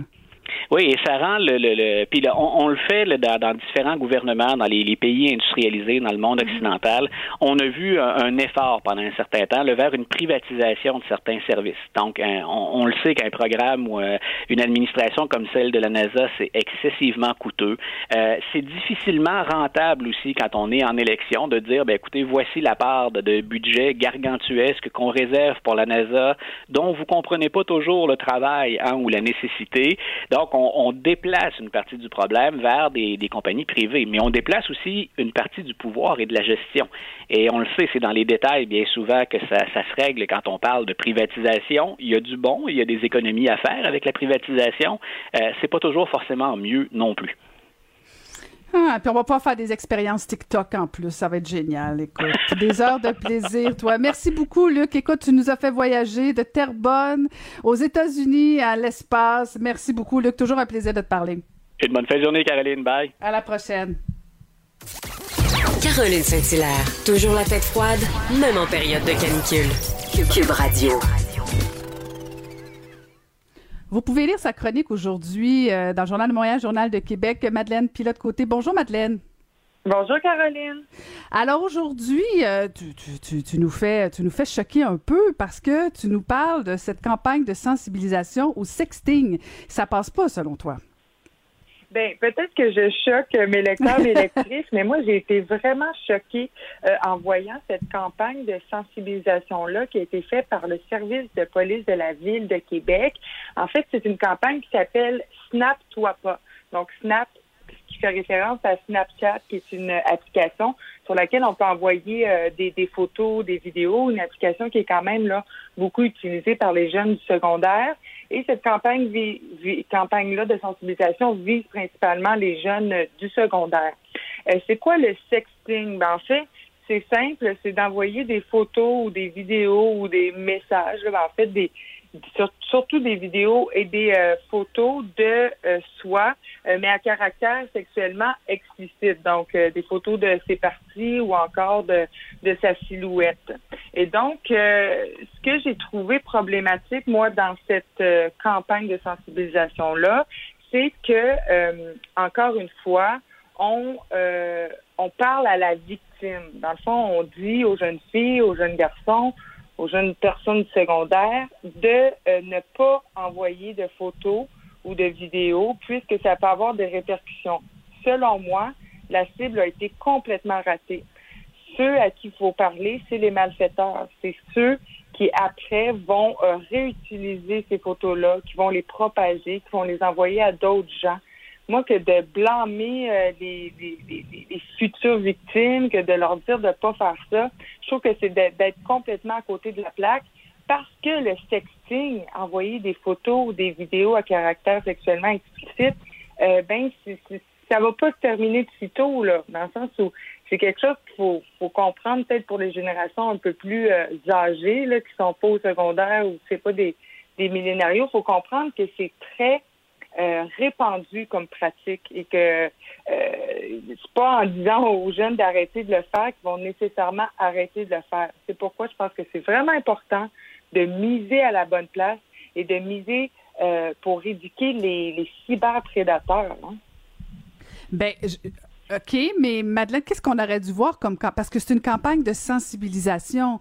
Je comprends le point de dire qu'il faut pas blâmer la victime, mais est-ce qu'on va faire, est-ce qu'on va payer une campagne pour euh, ces, malfaiteurs-là qui, de toute évidence, comprennent rien puis euh, ont, euh, soit des mauvaises intentions, ou si on n'est pas mieux de faire un peu de pédagogie auprès de ces jeunes-là? Je, comprends que c'est répandu puis qu'on va pas l'enrayer du jour au lendemain, puis qu'il faut pas, il faut pas blâmer les victimes. Là, je, te suis jusque-là, mais en même temps, est-ce que le gouvernement, est-ce que les, on n'a pas un, devoir de quand même sensibiliser sur les conséquences? Si tu fais une photo de toi, de tes parties, ben voici les conséquences qui peuvent arriver. Tu as le droit, puis ça t'appartient. Mais si au bout du fil, tu sais pas à qui tu as affaire, euh, je- me semble que c'est c'est pas complètement euh, inutile non plus, non? Ben, Peut-être que je suis vieille, que- puis je suis, une vieille croûte finie, là. non, non, pas du tout, mais euh, je pense que, bon, c'est c'est pas nécessairement inutile. Ce que j'ai trouvé dommage avec cette campagne de sensibilisation-là, c'est que en janvier, il y en a eu une autre semblable, une campagne de sensibilisation, cette fois-ci qui avait été euh, produite là en collaboration entre le gouvernement canadien et le gouvernement québécois. Euh, C'était dans les abribus, ça avait beaucoup aussi circulé sur Internet et on voyait une jeune fille euh, dans les publicités avec euh, un sac euh, en papier brun sur la tête. Ah oui, oui, Et, oui, euh, quelle horreur, oui, oui. quel horaire et c'était écrit euh, sexto euh, dessus. Donc, encore une fois, on disait aux jeunes filles, aux jeunes gars de pas envoyer de sexto. Et euh, on et là, la honte était flagrante hein, d'avoir un, un papier, un sac en papier brun sur la tête. euh, Il y a de quoi avoir honte. Et donc, moi, c'est cette espèce de répétition-là. Donc, à chaque fois qu'on s'adresse aux jeunes par rapport aux sextos, par rapport au danger des sextos, on vise toujours les victimes. Et moi, ça, je, suis plus capable dans le sens où il y a plusieurs angles à traiter dans ce dossier-là. Et je qu'on qu'on qu'on qu'on qu'on tape le clou toujours sur les mêmes personnes, alors qu'il faut aussi éduquer les cyberprédateurs. Et c'est cette répétition-là, donc toujours, à chaque fois qu'on parle de sexto euh, chez les jeunes, c'est qu'on on parle toujours ne faites pas ça, ne faites pas ça, ne faites pas ça, alors qu'il faudrait euh, éduquer sur bon, qu'est-ce qui peut vous arriver si euh, vous partagez le genre, ce genre de photos-là que vous recevez, euh, les conséquences que ça peut avoir sur la vie de quelqu'un d'autre. Parce que euh, je pense pas que les jeunes du secondaire euh, comprennent peut-être euh, à quel point euh, ça peut euh, mener loin que de repartager ce genre de photos-là qui nous est envoyé. Je pense qu'il y a beaucoup d'éducation à faire à ce niveau-là. Puis ben ces campagnes de sensibilisation euh, s'attardent pas à ça. Puis ça, ben c'est, complètement à côté de la plaque selon moi. Mhm. Puis tu as raison que les deux campagnes ensemble, ça fait comme toujours ajouter euh, du poids sur la victime. On aurait pu faire un... Surtout que l'autre campagne était vraiment manquée, tellement d'accord avec toi. On aurait pu mettre de l'emphase justement sur ces malfaiteurs-là, dire voici les conséquences de ce que vous faites, euh, mettre un petit peu de lumière euh, sur eux et leurs responsabilités, les conséquences possibles criminelles, quoi que ce soit. Euh, je, je te suis euh, jusqu'à là. Et, et- et de l'autre côté, je veux qu'on parle du vaccin. Est-ce que tu penses qu'on est en train de baisser un peu la garde par rapport à la COVID parce que bon, on a notre première dose puis on, on se sent un peu un peu invincible, invincible? Ah oui, euh, moi je, le remarque euh, totalement, surtout dans ma génération. Là, moi j'ai j'ai 24 ans et parce qu'on nous a tellement vendu le vaccin comme étant la solution miracle, comme euh, ce qui allait mettre fin à la pandémie.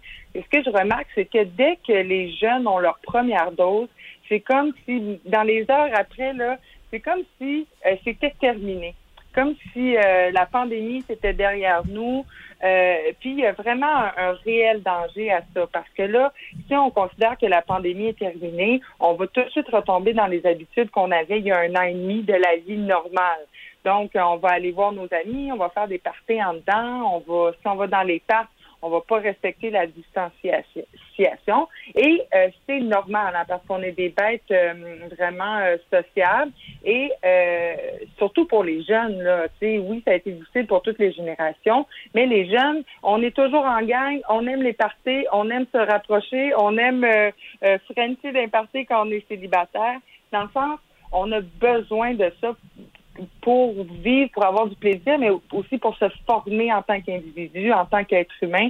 C'est nécessaire et vital à notre âge. Donc, oui, d'avoir le vaccin, de ce que je remarque, ça rend les gens invincibles, en gros guillemets.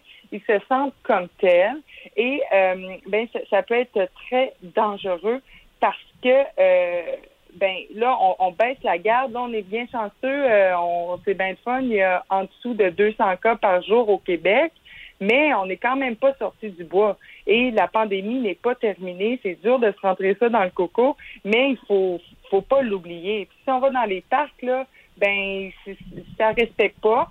Et euh, en même temps, je comprends, là, tu sais, mais il faut si j'ai un message à passer aux jeunes aujourd'hui, c'est justement on n'est pas invincible et on continue à respecter les mesures, c'est bien important. Hmm. Puis, puis là, je, je, vais continuer à faire la vieille croûte parce que là, tu as dit ton âge, alors je me sens tout d'un coup très vieille.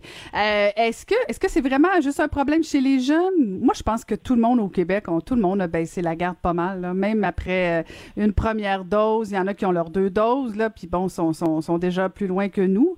Mais est-ce que c'est pas collectif euh, un peu cette baisse de garde-là? Ah, je, vais venir à la défense des jeunes, Madeleine. oui, merci, Caroline. Mais je pense que oui, moi, je parle des jeunes parce que je c'est avec eux que je me tiens, c'est ma génération, mm-hmm. c'est c'est eux que, que je remarque leur, ben leur moindre fait et gestes. Mais oui, je pense que toutes les générations ont, ont, vécu un certain relâchement. Et puis, je lisais dans la presse euh, récemment Héloïse Côté qui a écrit euh, une, une lettre ouverte dans le sens, elle, elle est euh, étudiante et à l'université de Montréal à la maîtrise.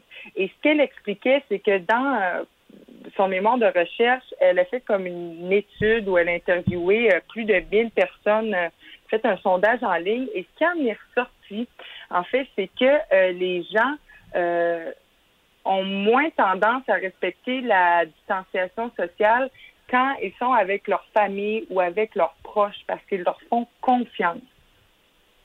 Et ça, je ça m'étonne pas du tout. Mais ce qui est dangereux avec ça, c'est que euh, si on fait confiance aux gens, on a tendance à se rapprocher, à moins respecter euh, la distanciation sociale, mais on les met en danger. Les gens qu'on aime le plus, on les met le plus en danger quand on respecte euh, qu'on respecte pas ça. Mais c'est comme c'est c'est normal. Hein? C'est les gens qu'on n'a pas touchés pendant un an et demi, puis qu'on était habitués de toucher, qu'on était habitués d'embrasser, de faire des accolades.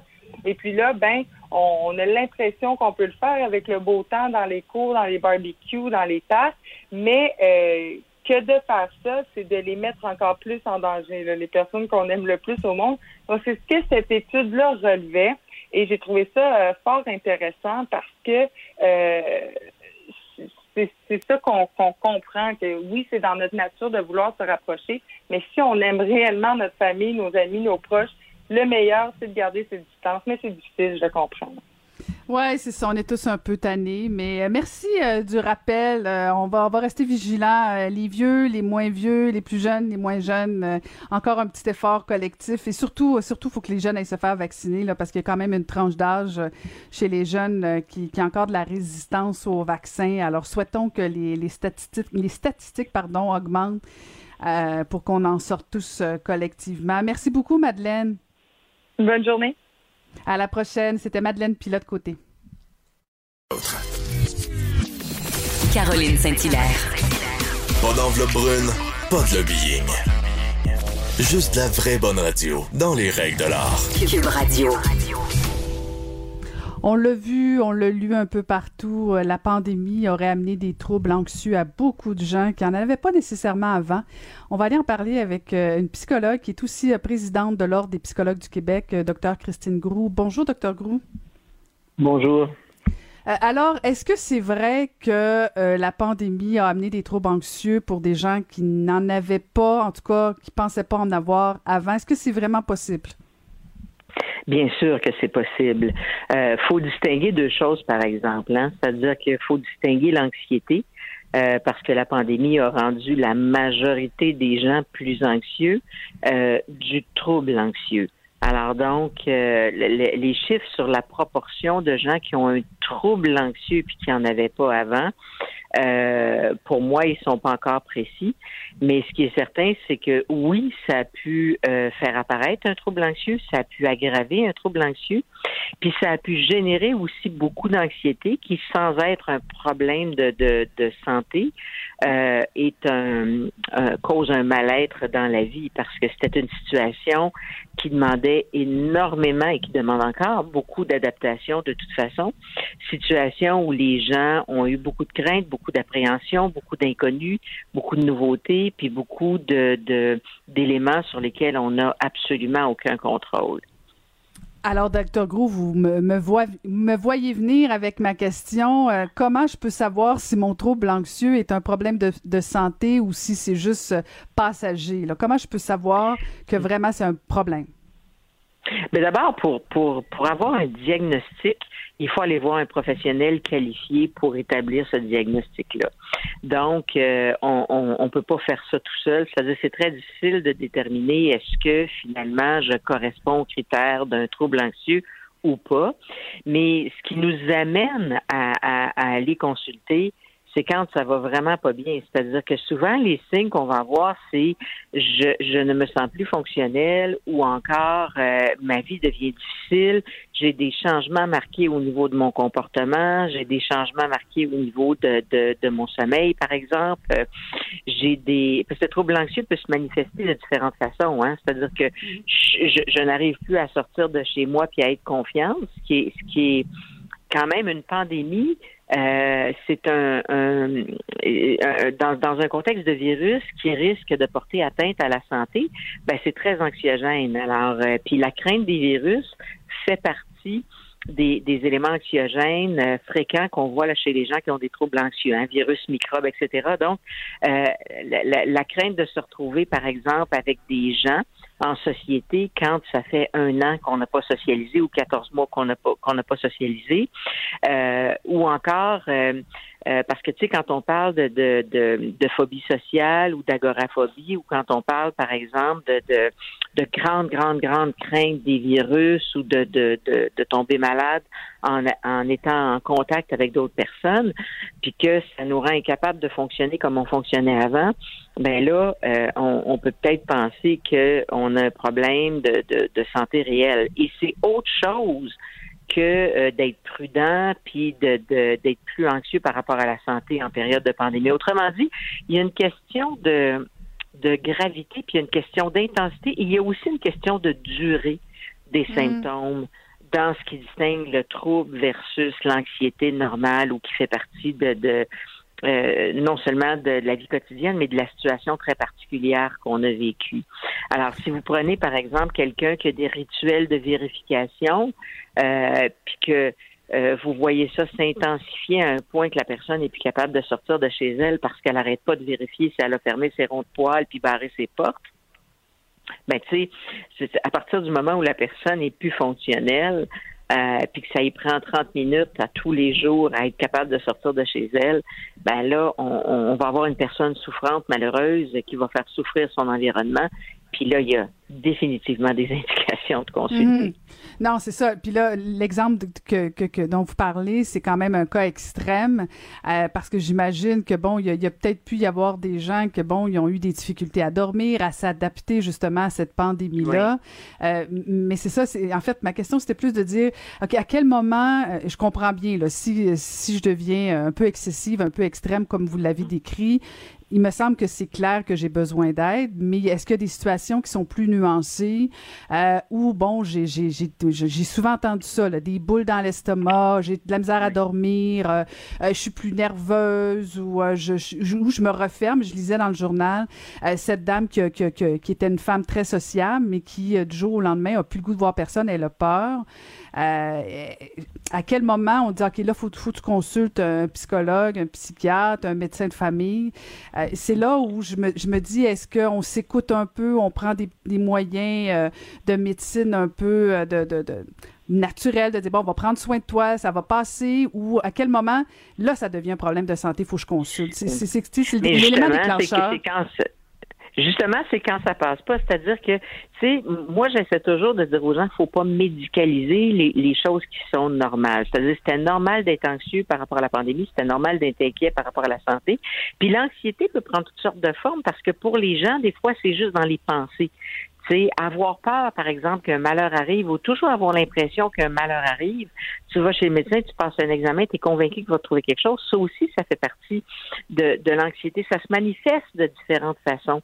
Mais, mais en fait, c'est justement quand, parce que tout le monde va avoir de temps à autre euh, une, boule euh, dans, dans l'estomac. Tout le monde va avoir de temps à autre des difficultés de sommeil. Tout le monde va avoir des ruminations ou des craintes de quelque chose. Mais c'est quand il y a vraiment une disproportion entre la peur que j'ai ou le comportement que j'ai, puis le danger réel ou la probabilité que quelque chose arrive. Puis surtout, c'est quand c'est là tout le temps. Tu sais, c'est pas une journée de temps en temps, c'est là tout le temps ça ne me quitte pas, ça m'empêche de fonctionner, ça me rend malheureux, ben là, on n'a pas besoin que ça soit là trois mois, là, tu sais. C'est-à-dire, quand c'est là, de façon euh, euh, continue, euh, je veux dire, à un moment donné, au bout de quelques semaines, on, on voit qu'il y a quelque chose qui fonctionne pas. Et souvent, l'objet de la consultation, c'est d'être capable d'identifier le problème qu'on a, mais c'est aussi de savoir quoi faire. Parce que euh, si vous prenez l'exemple, euh, par exemple, de quelqu'un qui fait une attaque de panique, souvent le réflexe, ça va être d'éviter les situations qui risquent d'en provoquer, alors que euh, la chose à faire, c'est souvent le contraire. Hein? C'est-à-dire, c'est, d'essayer justement de, de ne pas éviter d'abord de comprendre ce que c'est, de comprendre que euh, ça ne sera pas nécessairement dangereux, puis de comprendre que ben, on reste en place, puis on développe des stratégies pour laisser passer, puis ensuite on va se sentir mieux. Et ça fait que on reprend du contrôle sur la situation, puis on arrête d'avoir peur. Mais quand, on on sait pas quoi faire, euh, ben justement, on panique encore bien plus. Hmm. Euh, de toute évidence, vous êtes une bonne psychologue parce que vous parlez de stratégie plutôt que de médicaments et euh, c'est de la musique à mes oreilles. Euh, mais on a vu aussi qu'il y avait quand même une augmentation des, des du, du, niveau de prescription des antidépresseurs, des, des, des médicaments contre l'anxiété, euh, parce que souvent les gens ne se rendent même pas au psychologue. C'est un peu le problème. Ils vont vers les médecins de famille et on y va vers la prescription facilement. Est-ce que c'est pas un enjeu aussi l'accessibilité des, des psychologues? Parce que si je vous rencontrais et euh, j'avais des problèmes d'anxiété, ben vous me parlez de stratégie, on n'est pas nécessairement dans la prescription. Alors que si j'ai pas accès à un psychologue et je vais voir mon médecin de famille, ben souvent on va me prescrire euh, la petite pilule miracle. Ben, il faut comprendre que quand on traite, puis dépendamment du, problème qu'on traite, hein, parce que euh, il y a différentes cas de figure, mais c'est pas nécessairement tout l'un ou tout l'autre. C'est-à-dire qu'il y a des cas où c'est et la médication et les stratégies et la psychothérapie qui vont être les plus efficaces. Mais quand on va voir le médecin de famille, ce qu'il a à offrir, c'est souvent juste la médication, puis la, la, la, psychothérapie qui peut être très efficace dans ces contextes-là, ben, n'est pas nécessairement accessible facilement euh, ni gratuitement. Alors, puis oui, c'est un enjeu, effectivement, c'est-à-dire ça fait partie des, des, des, des choses qu'il faut faire pour bien soigner la population, de rendre euh, l'ensemble le, des traitements accessibles en santé mentale, puis notamment la psychothérapie, parce que pour les troubles dépressifs puis les troubles anxieux, qui sont les troubles mentaux les plus fréquents qu'on rencontre dans la société, ben on le sait que c'est souvent le, le, le euh, la médication avec le traitement psychothérapeutique qui va être efficace, puis on sait que le traitement psychothérapeutique donne des effets à plus long terme. Euh, puis il coûte pas cher, c'est-à-dire ça coûte pas cher la psychothérapie parce que ça, ça ça, ça permet des changements qui sont souvent plus permanents. Mm-hmm, tout à fait. Euh, et dites-moi, bon, on a parlé des, des, gens qui ont développé des troubles anxieux euh, à cause, ou en tout cas du moins pendant la pandémie. Est-ce que selon vous, euh, ces, ces, mêmes troubles-là risquent de rester après la pandémie ou on, on, risque de tourner la page et pouvoir s'en sortir? Ben, c'est très difficile de répondre pour l'ensemble des gens. Il y a, il y a une mm-hmm. majorité de gens, en fait, qui vont s'en remettre. Il y a des gens qui vont devoir se, se, se faire aider. Mais c'est sûr que les, les symptômes psychologiques vont prendre plus de temps à disparaître que le virus lui-même. Puis ça, on l'a toujours dit. C'est-à-dire que la santé psychologique, la santé mentale de la population ne reviendra pas du jour au lendemain à ce qu'elle était avant la pandémie. Euh, ça va prendre plus de temps que ça. Puis là, à savoir, est-ce que les, les gens vont s'en sortir tout seuls? Ça dépend énormément de leur histoire, ça dépend de leur constitution, ça dépend de ce qu'ils ont vécu.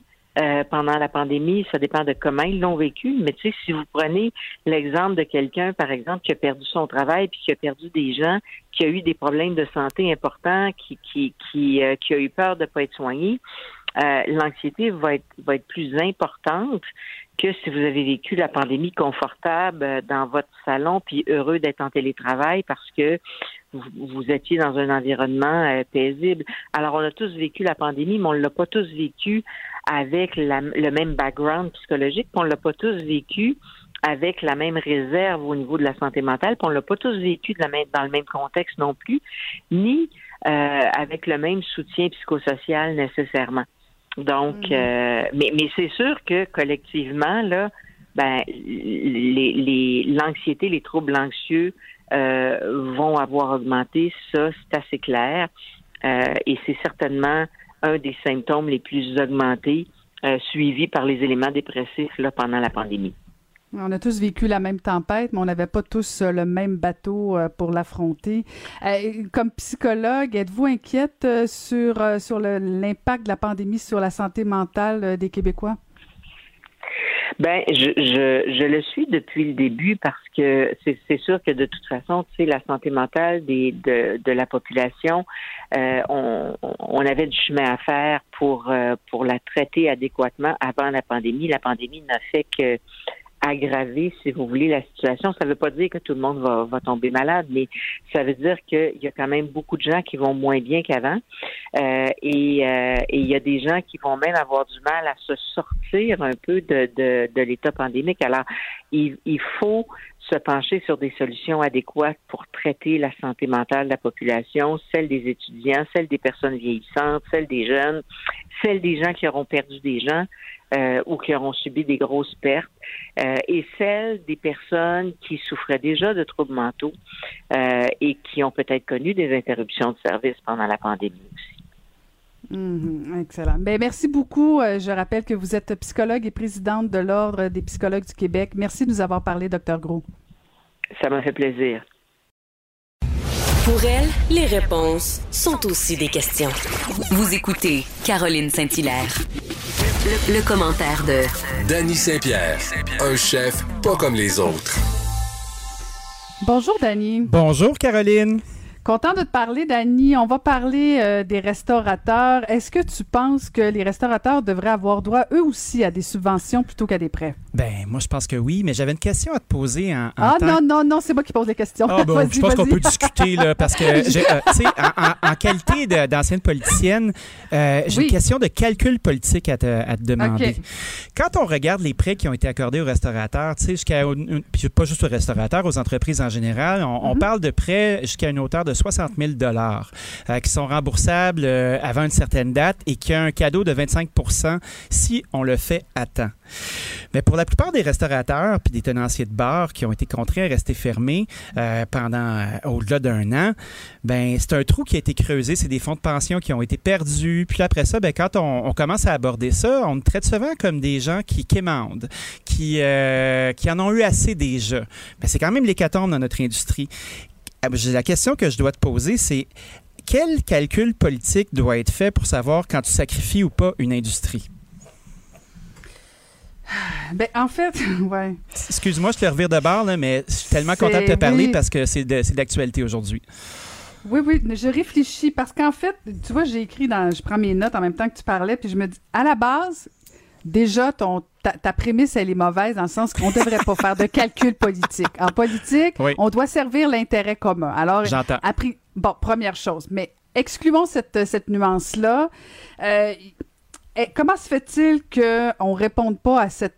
Écoute, je, je, je regardais ta question, puis je me disais, jamais un gouvernement va répondre à ça favorablement parce que vous êtes des privilégiés, même si on le sait que non. Même si on le sait que vous travaillez 7 jours sur 7, 24 heures sur 24. Moi, j'ai la fibre entrepreneuriale, puis à chaque fois j'ai le goût de partir à un restaurant, ça dure 5 minutes parce que je me dis non, je veux une qualité de vie. Euh, c'est la chose. Il y a deux choses qui nous ont manqué pendant trois choses. Les câlins de, nos parents, nos enfants, nos amis. Très fort. Les, restaurants, les restaurants qui nous ont manqué. Euh, et, et la culture. La culture, les, puis c'est les deux secteurs qu'on a le plus de difficultés à aider. Euh, je pense que c'est pas par calcul comme le fait que vous la perception d'après moi sur le plan politique et populaire, c'est que ce sont des gens qui réussissent bien en général. Ouais, je pense que tu as raison.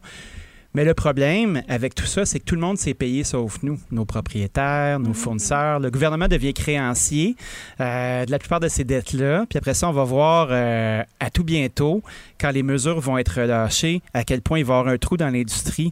Parce que Quand tu as basé ton modèle d'affaires sur trois services, le matin, le midi, le soir, que tu n'es plus capable de recruter, que les salaires ont, flambé, euh, que les denrées ont augmenté, que le prix n'augmente pas, c'est clair que ça va être tough. En tout cas, moi, je regarde ça avec beaucoup d'attention parce que c'est mon industrie, mais je ne crois pas qu'on réalise à quel point la restauration et les bars, ce sont des endroits aussi où une main-d'œuvre qui ne fit pas habituellement euh, se retrouve dans des bateaux de pirates un peu plus tolérants, euh, où ils peuvent avoir une place, où ils peuvent être valorisés, ou des quartiers euh, comme le plateau Montréal, admettons, où il y a beaucoup de forces de travail dans ces industries-là, où on les retrouve sans emploi par la suite, ben, ils vont se retrouver avec des trous, je veux pas.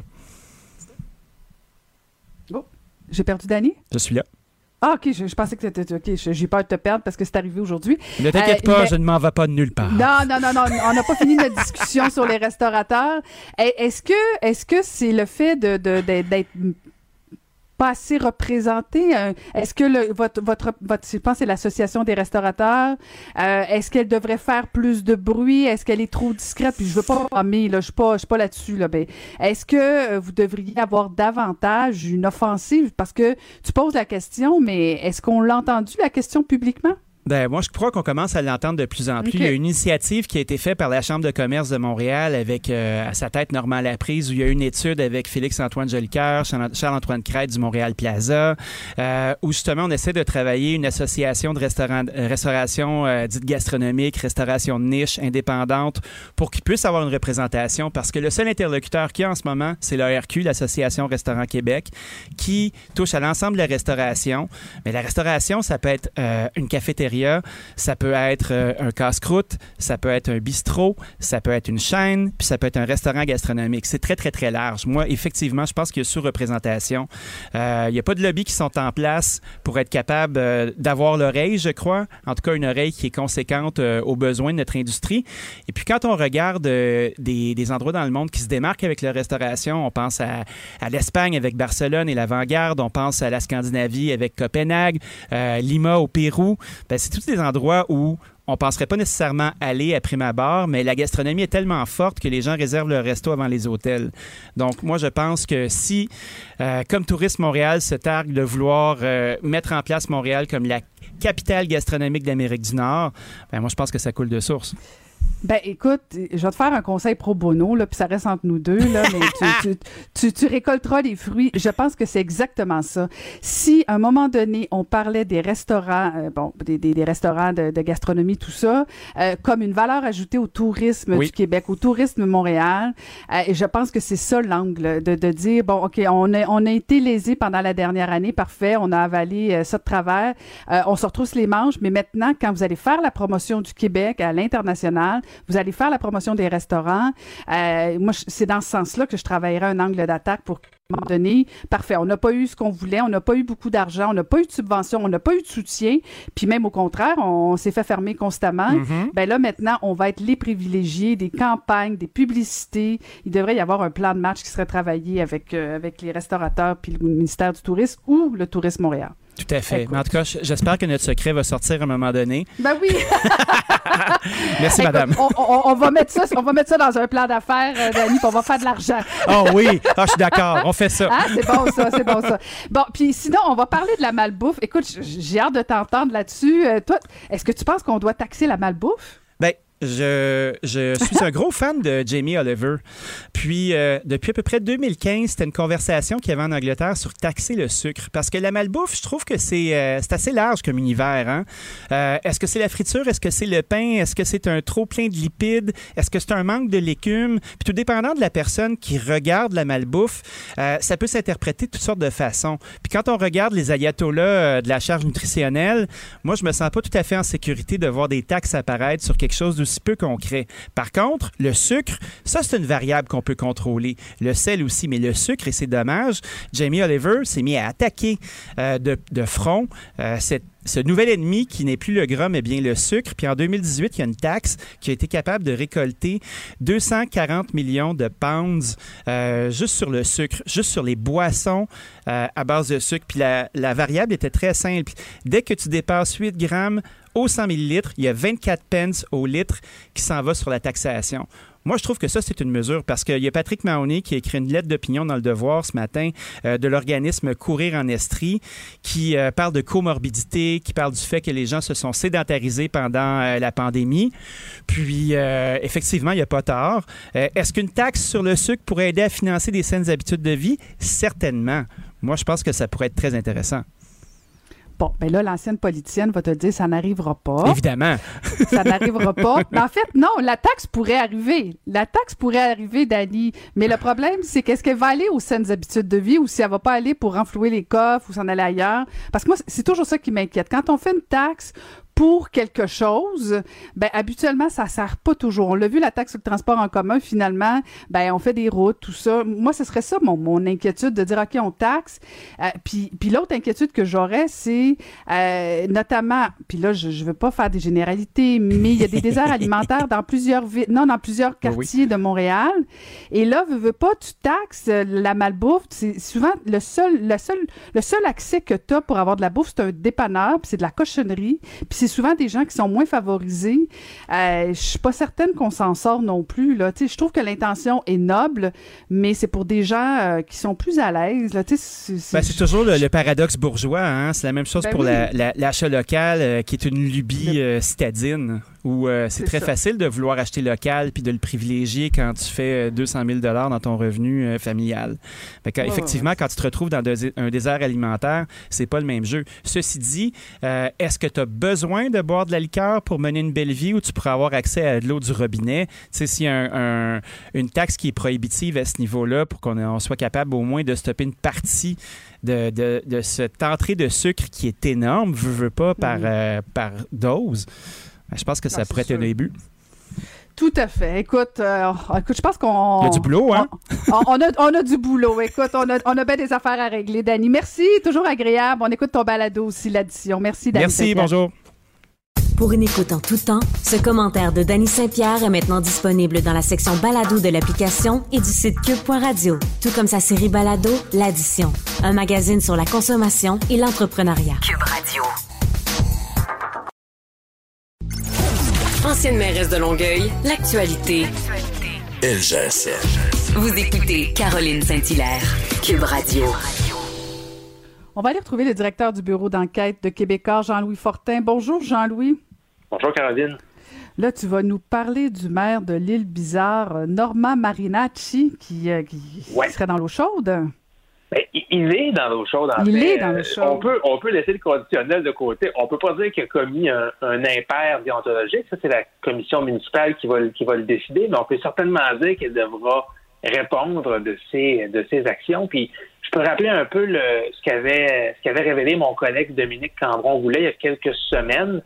Euh, Normand Marinacci, donc, qui est maire de l'arrondissement euh, Bizarre-Sainte-Geneviève, et euh, bon, il y a toutes sortes d'allégations qui visaient la façon dont il aurait, semble-t-il, il serait intervenu pour empêcher le congédiement d'un employé.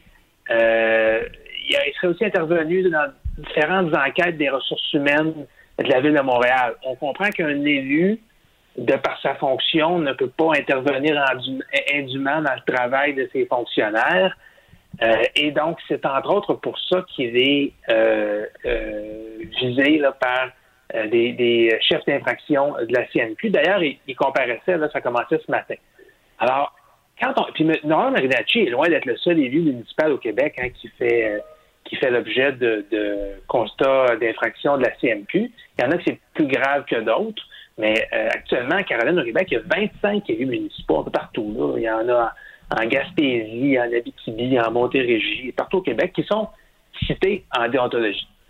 Et ça soulève une question intéressante parce que là, à cinq mois des élections municipales, on sait, hein, les, partis politiques commencent à, se former, les candidats doivent annoncer leur couleur. Est-ce que tu te représentes? Tu y vas avec qui? Tu as connu ça quand tu étais, mm-hmm. en, politique municipale? Et pour Valérie Plante, c'est bon, c'est un peu une question épineuse. Là. Qu'est-ce qu'on qu'est-ce qu'on fait avec un, un maire d'arrondissement qui a été élu sous les couleurs de notre formation politique, donc Projet Montréal, qui, bon, il y a des, il pourrait se faire taper ses doigts, pourrait se faire sanctionner dans les prochaines semaines, prochains mois. Est-ce qu'on le garde? Est-ce qu'on lui permet d'avoir sa, photo sur les pancartes? Est-ce qu'au contraire, on s'en dissocie? C'est une... J'ai l'impression qu'on n'a jamais parlé autant d'éthique, euh, je dirais, dans, probablement depuis les dernières élections, qu'au cours des, dernières semaines. entre autres, notre bureau d'enquête, on a révélé plusieurs histoires d'élus un petit peu à la, la, morale élastique, entre guillemets. Puis là, je pense que il y, en a qui devront se positionner. Est-ce qu'on permet à ces gens-là de se représenter? Ben, puis ça va en dire long aussi sur les chefs de parti ou les candidats à la mairie, euh, parce que bon, euh, on pourrait se, on peut prendre deux positions, euh, Jean-Louis, de dire, bon, ben par exemple, tu as été suspendu, il a payé pour son péché, disons ça comme ça. maintenant, il pourrait dire, ben je vais aller voir la population et demander quand même un appui. Et là, c'est la population qui jugera. Ça pourrait être la première voie, mais en même temps, ça peut aussi être de dire, ben moi, comme candidate à la mairie, je ne veux pas de gens qui ont enfreint le code d'éthique, euh, qui ont été suspendus, et je fais, euh, j'efface l'ardoise et je, veux des gens qui euh, qui sont vierges au plan de l'éthique. Ça en dit long, je, je pense, sur le plan politique de la posture de Valérie Plante ou tout autre candidat à la mairie. Ben, Valérie Plante n'a pas pris sa décision encore. Puis je pense qu'il y, a un certain arbitrage à faire au niveau de la gravité des infractions alléguées. bon, par exemple, Norman Marinachi n'était pas l'objet d'accusations criminelles. Si elle est accusée de, fraude, de corruption, je pense qu'on n'en parlerait même pas. Euh, avant même que l'affaire soit tranchée, je pense pas qu'un parti politique accepterait, surtout avec une campagne électorale qui, s'amorce, de s'associer avec un individu comme ça. Là, on parle d'une faute alléguée qui est quand même beaucoup moins grave. Bon, l'ingérence.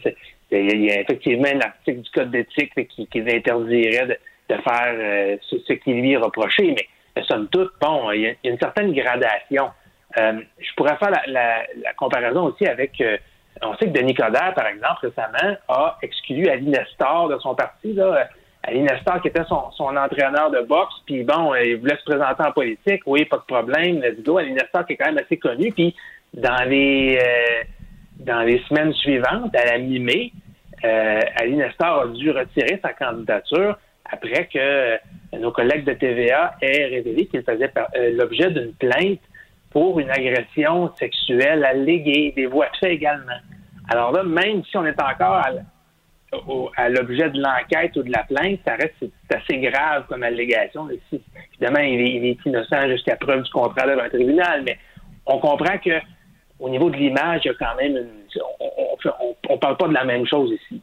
Mais, donc, euh, Valérie Plante doit se, positionner. Puis dans le cas de Bizarre, ce qui, est intéressant, c'est que tu as un groupe de conseillers, euh, donc l'équipe du maire, des conseils municipaux, qui sont vraiment maintenant en fracture avec le maire. Donc, Valérie Plante, est-ce qu'elle elle aura un choix à prendre? Est-ce que je garde le maire à bord ou je risque de me mettre à dos certains conseillers? Puis c'est pas euh, là on sait que Mme Plante était bon c'est encore très tôt là on est à on est à cinq mois des élections en retard dans les sondages, ne peut pas se permettre de, surtout dans les arrondissements en périphérie, pas les arrondissements de l'ancienne ville, mais des arrondissements un peu plus loin du centre, ne peut pas se permettre d'en laisser passer beaucoup si elle va avoir une chance de, de garder la mairie de Montréal au mois de novembre. Eh, c'est sûr, c'est sûr qu'elle va regarder les derniers résultats de M. Marinacci, voir s'il est battable ou pas battable. Ça aussi, ça va jouer peut-être un petit peu dans la balance, mais bon, j'essaie de pas être cynique, Jean-Louis.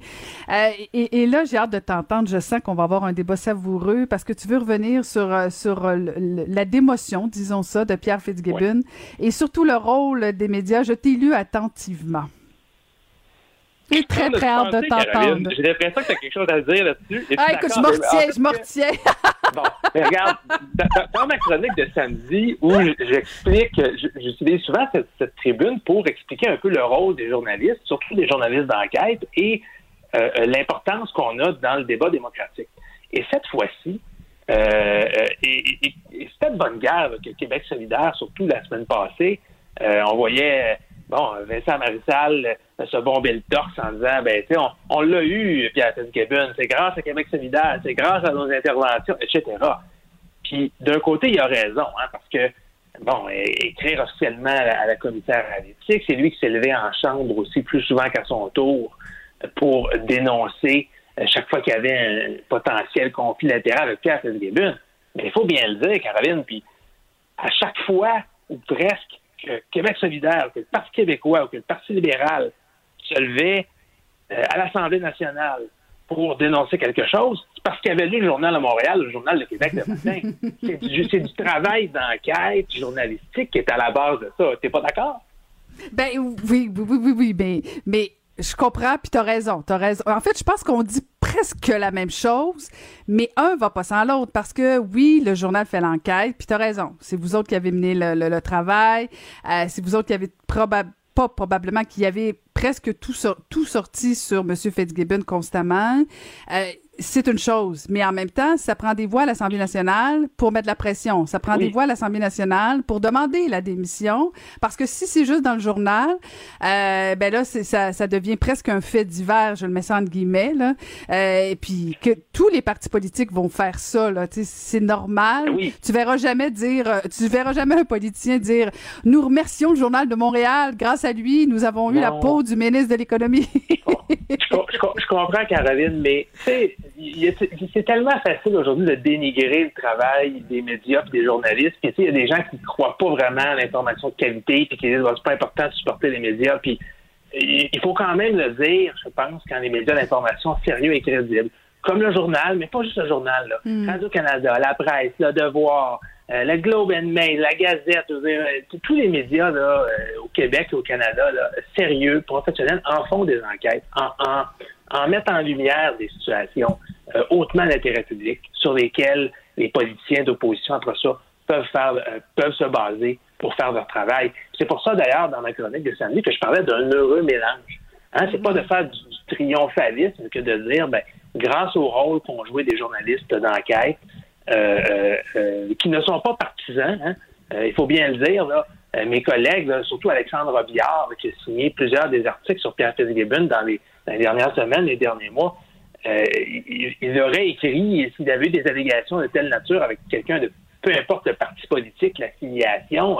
alors, et, et, qu'ensuite ça nourrisse la vie politique, qu'ensuite ça nourrisse la vie démocratique, ben il n'y a pas de problème. Dans le fond, comme tu dis, on, pense à peu près la même chose.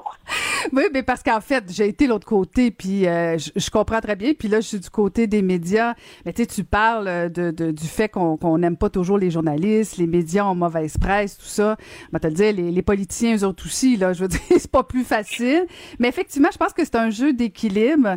Euh, mais ça me fait ça me fait très sourire parce que je me souviens pas combien de fois, à l'époque, au Bloc québécois, on écrivait « Grâce au Bloc québécois, nous avons eu la, la démission de telle personne », alors que c'était souvent, par exemple, euh, un journal qui avait sorti une nouvelle, mais c'est ça, le, un parti politique, un député ou un ministre, peu importe, ben relaie l'histoire qui est sortie dans le journal. Les médias ont des ont des euh, ont des euh, ont des moyens que, que des élus ont pas nécessairement en termes de recherche, tout ça. Mais euh, effectivement, j'imagine de ta perspective, ça t'a fait sourire parce que vous le savez, vous autres, le travail qu'il y a derrière justement toutes ces enquêtes-là. Euh, vous en faites 3000, euh, ils sortent pas toujours dans le journal, euh, ils sont pas toujours de même niveau, puis tout ça. Donc, c'est beaucoup, beaucoup de travail. Nous, on lit, on lit, on lit l'enquête, mais souvent, les journalistes ont passé des jours et des jours à travailler ça. Eh c'est effectivement un, un rappel important sur la nature du travail que les journalistes font. Oui, à travailler dans l'ombre. Puis de l'autre côté, je te cacherai pas, Caroline, hein, quand, quand une nouvelle, quand une enquête qu'on sort est reprise comme ça par des parties, on est bien content aussi d'un point de vue média parce que justement, les heures, les jours, les semaines de travail qu'on a passées sont pas restés en vain. C'est rien qu'on aime plus le matin de voir que ah, ben, notre nouvelle s'est jasée, puis la première question à l'Assemblée nationale d'opposition apporte là-dessus, puis alors on est bien content aussi.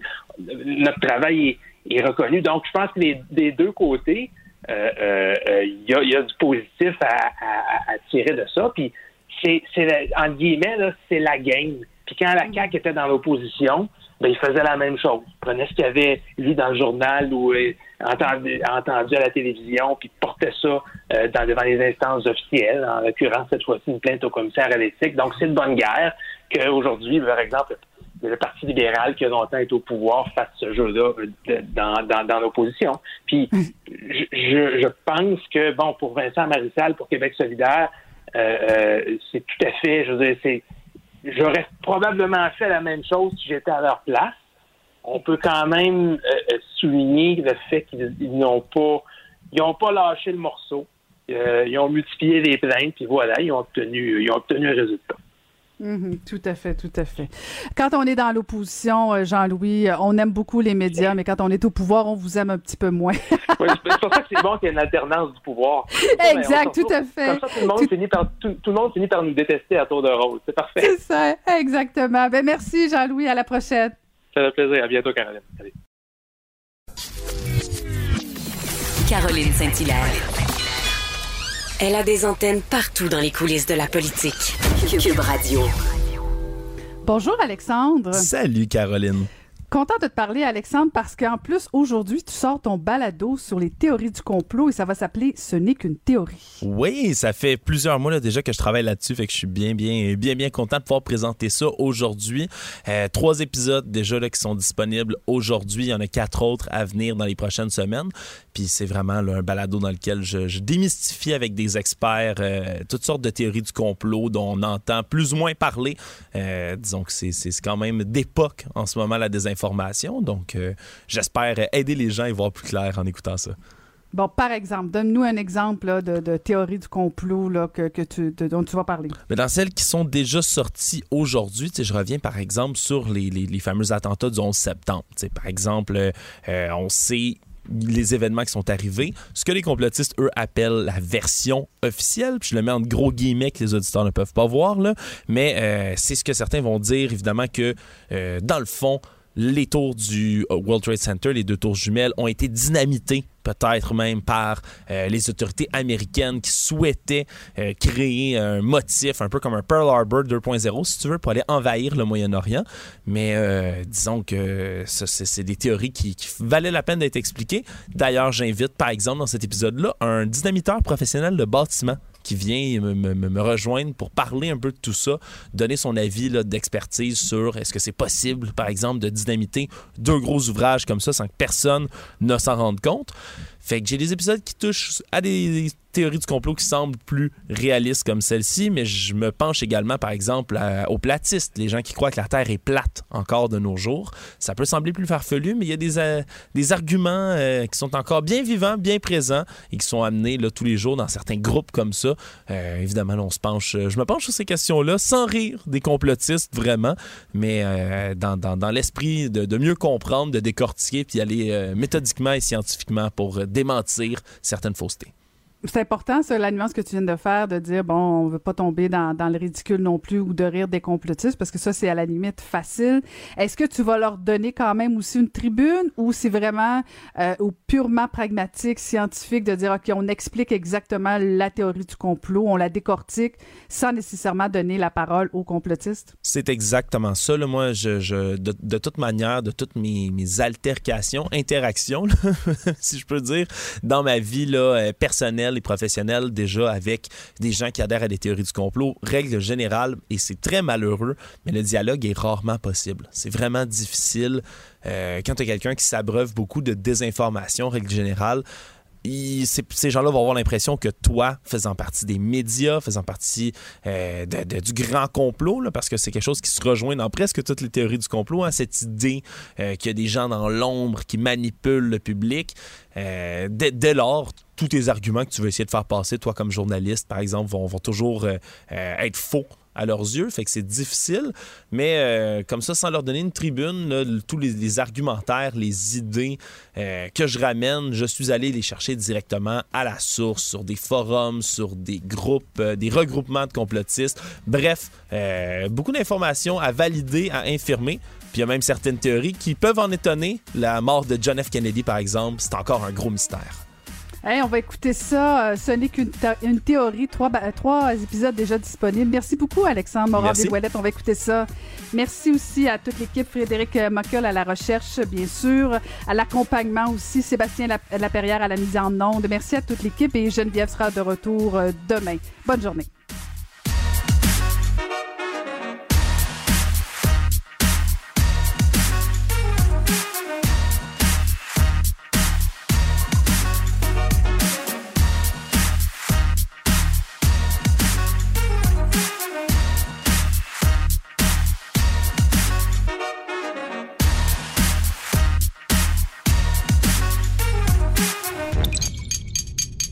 Cube Radio.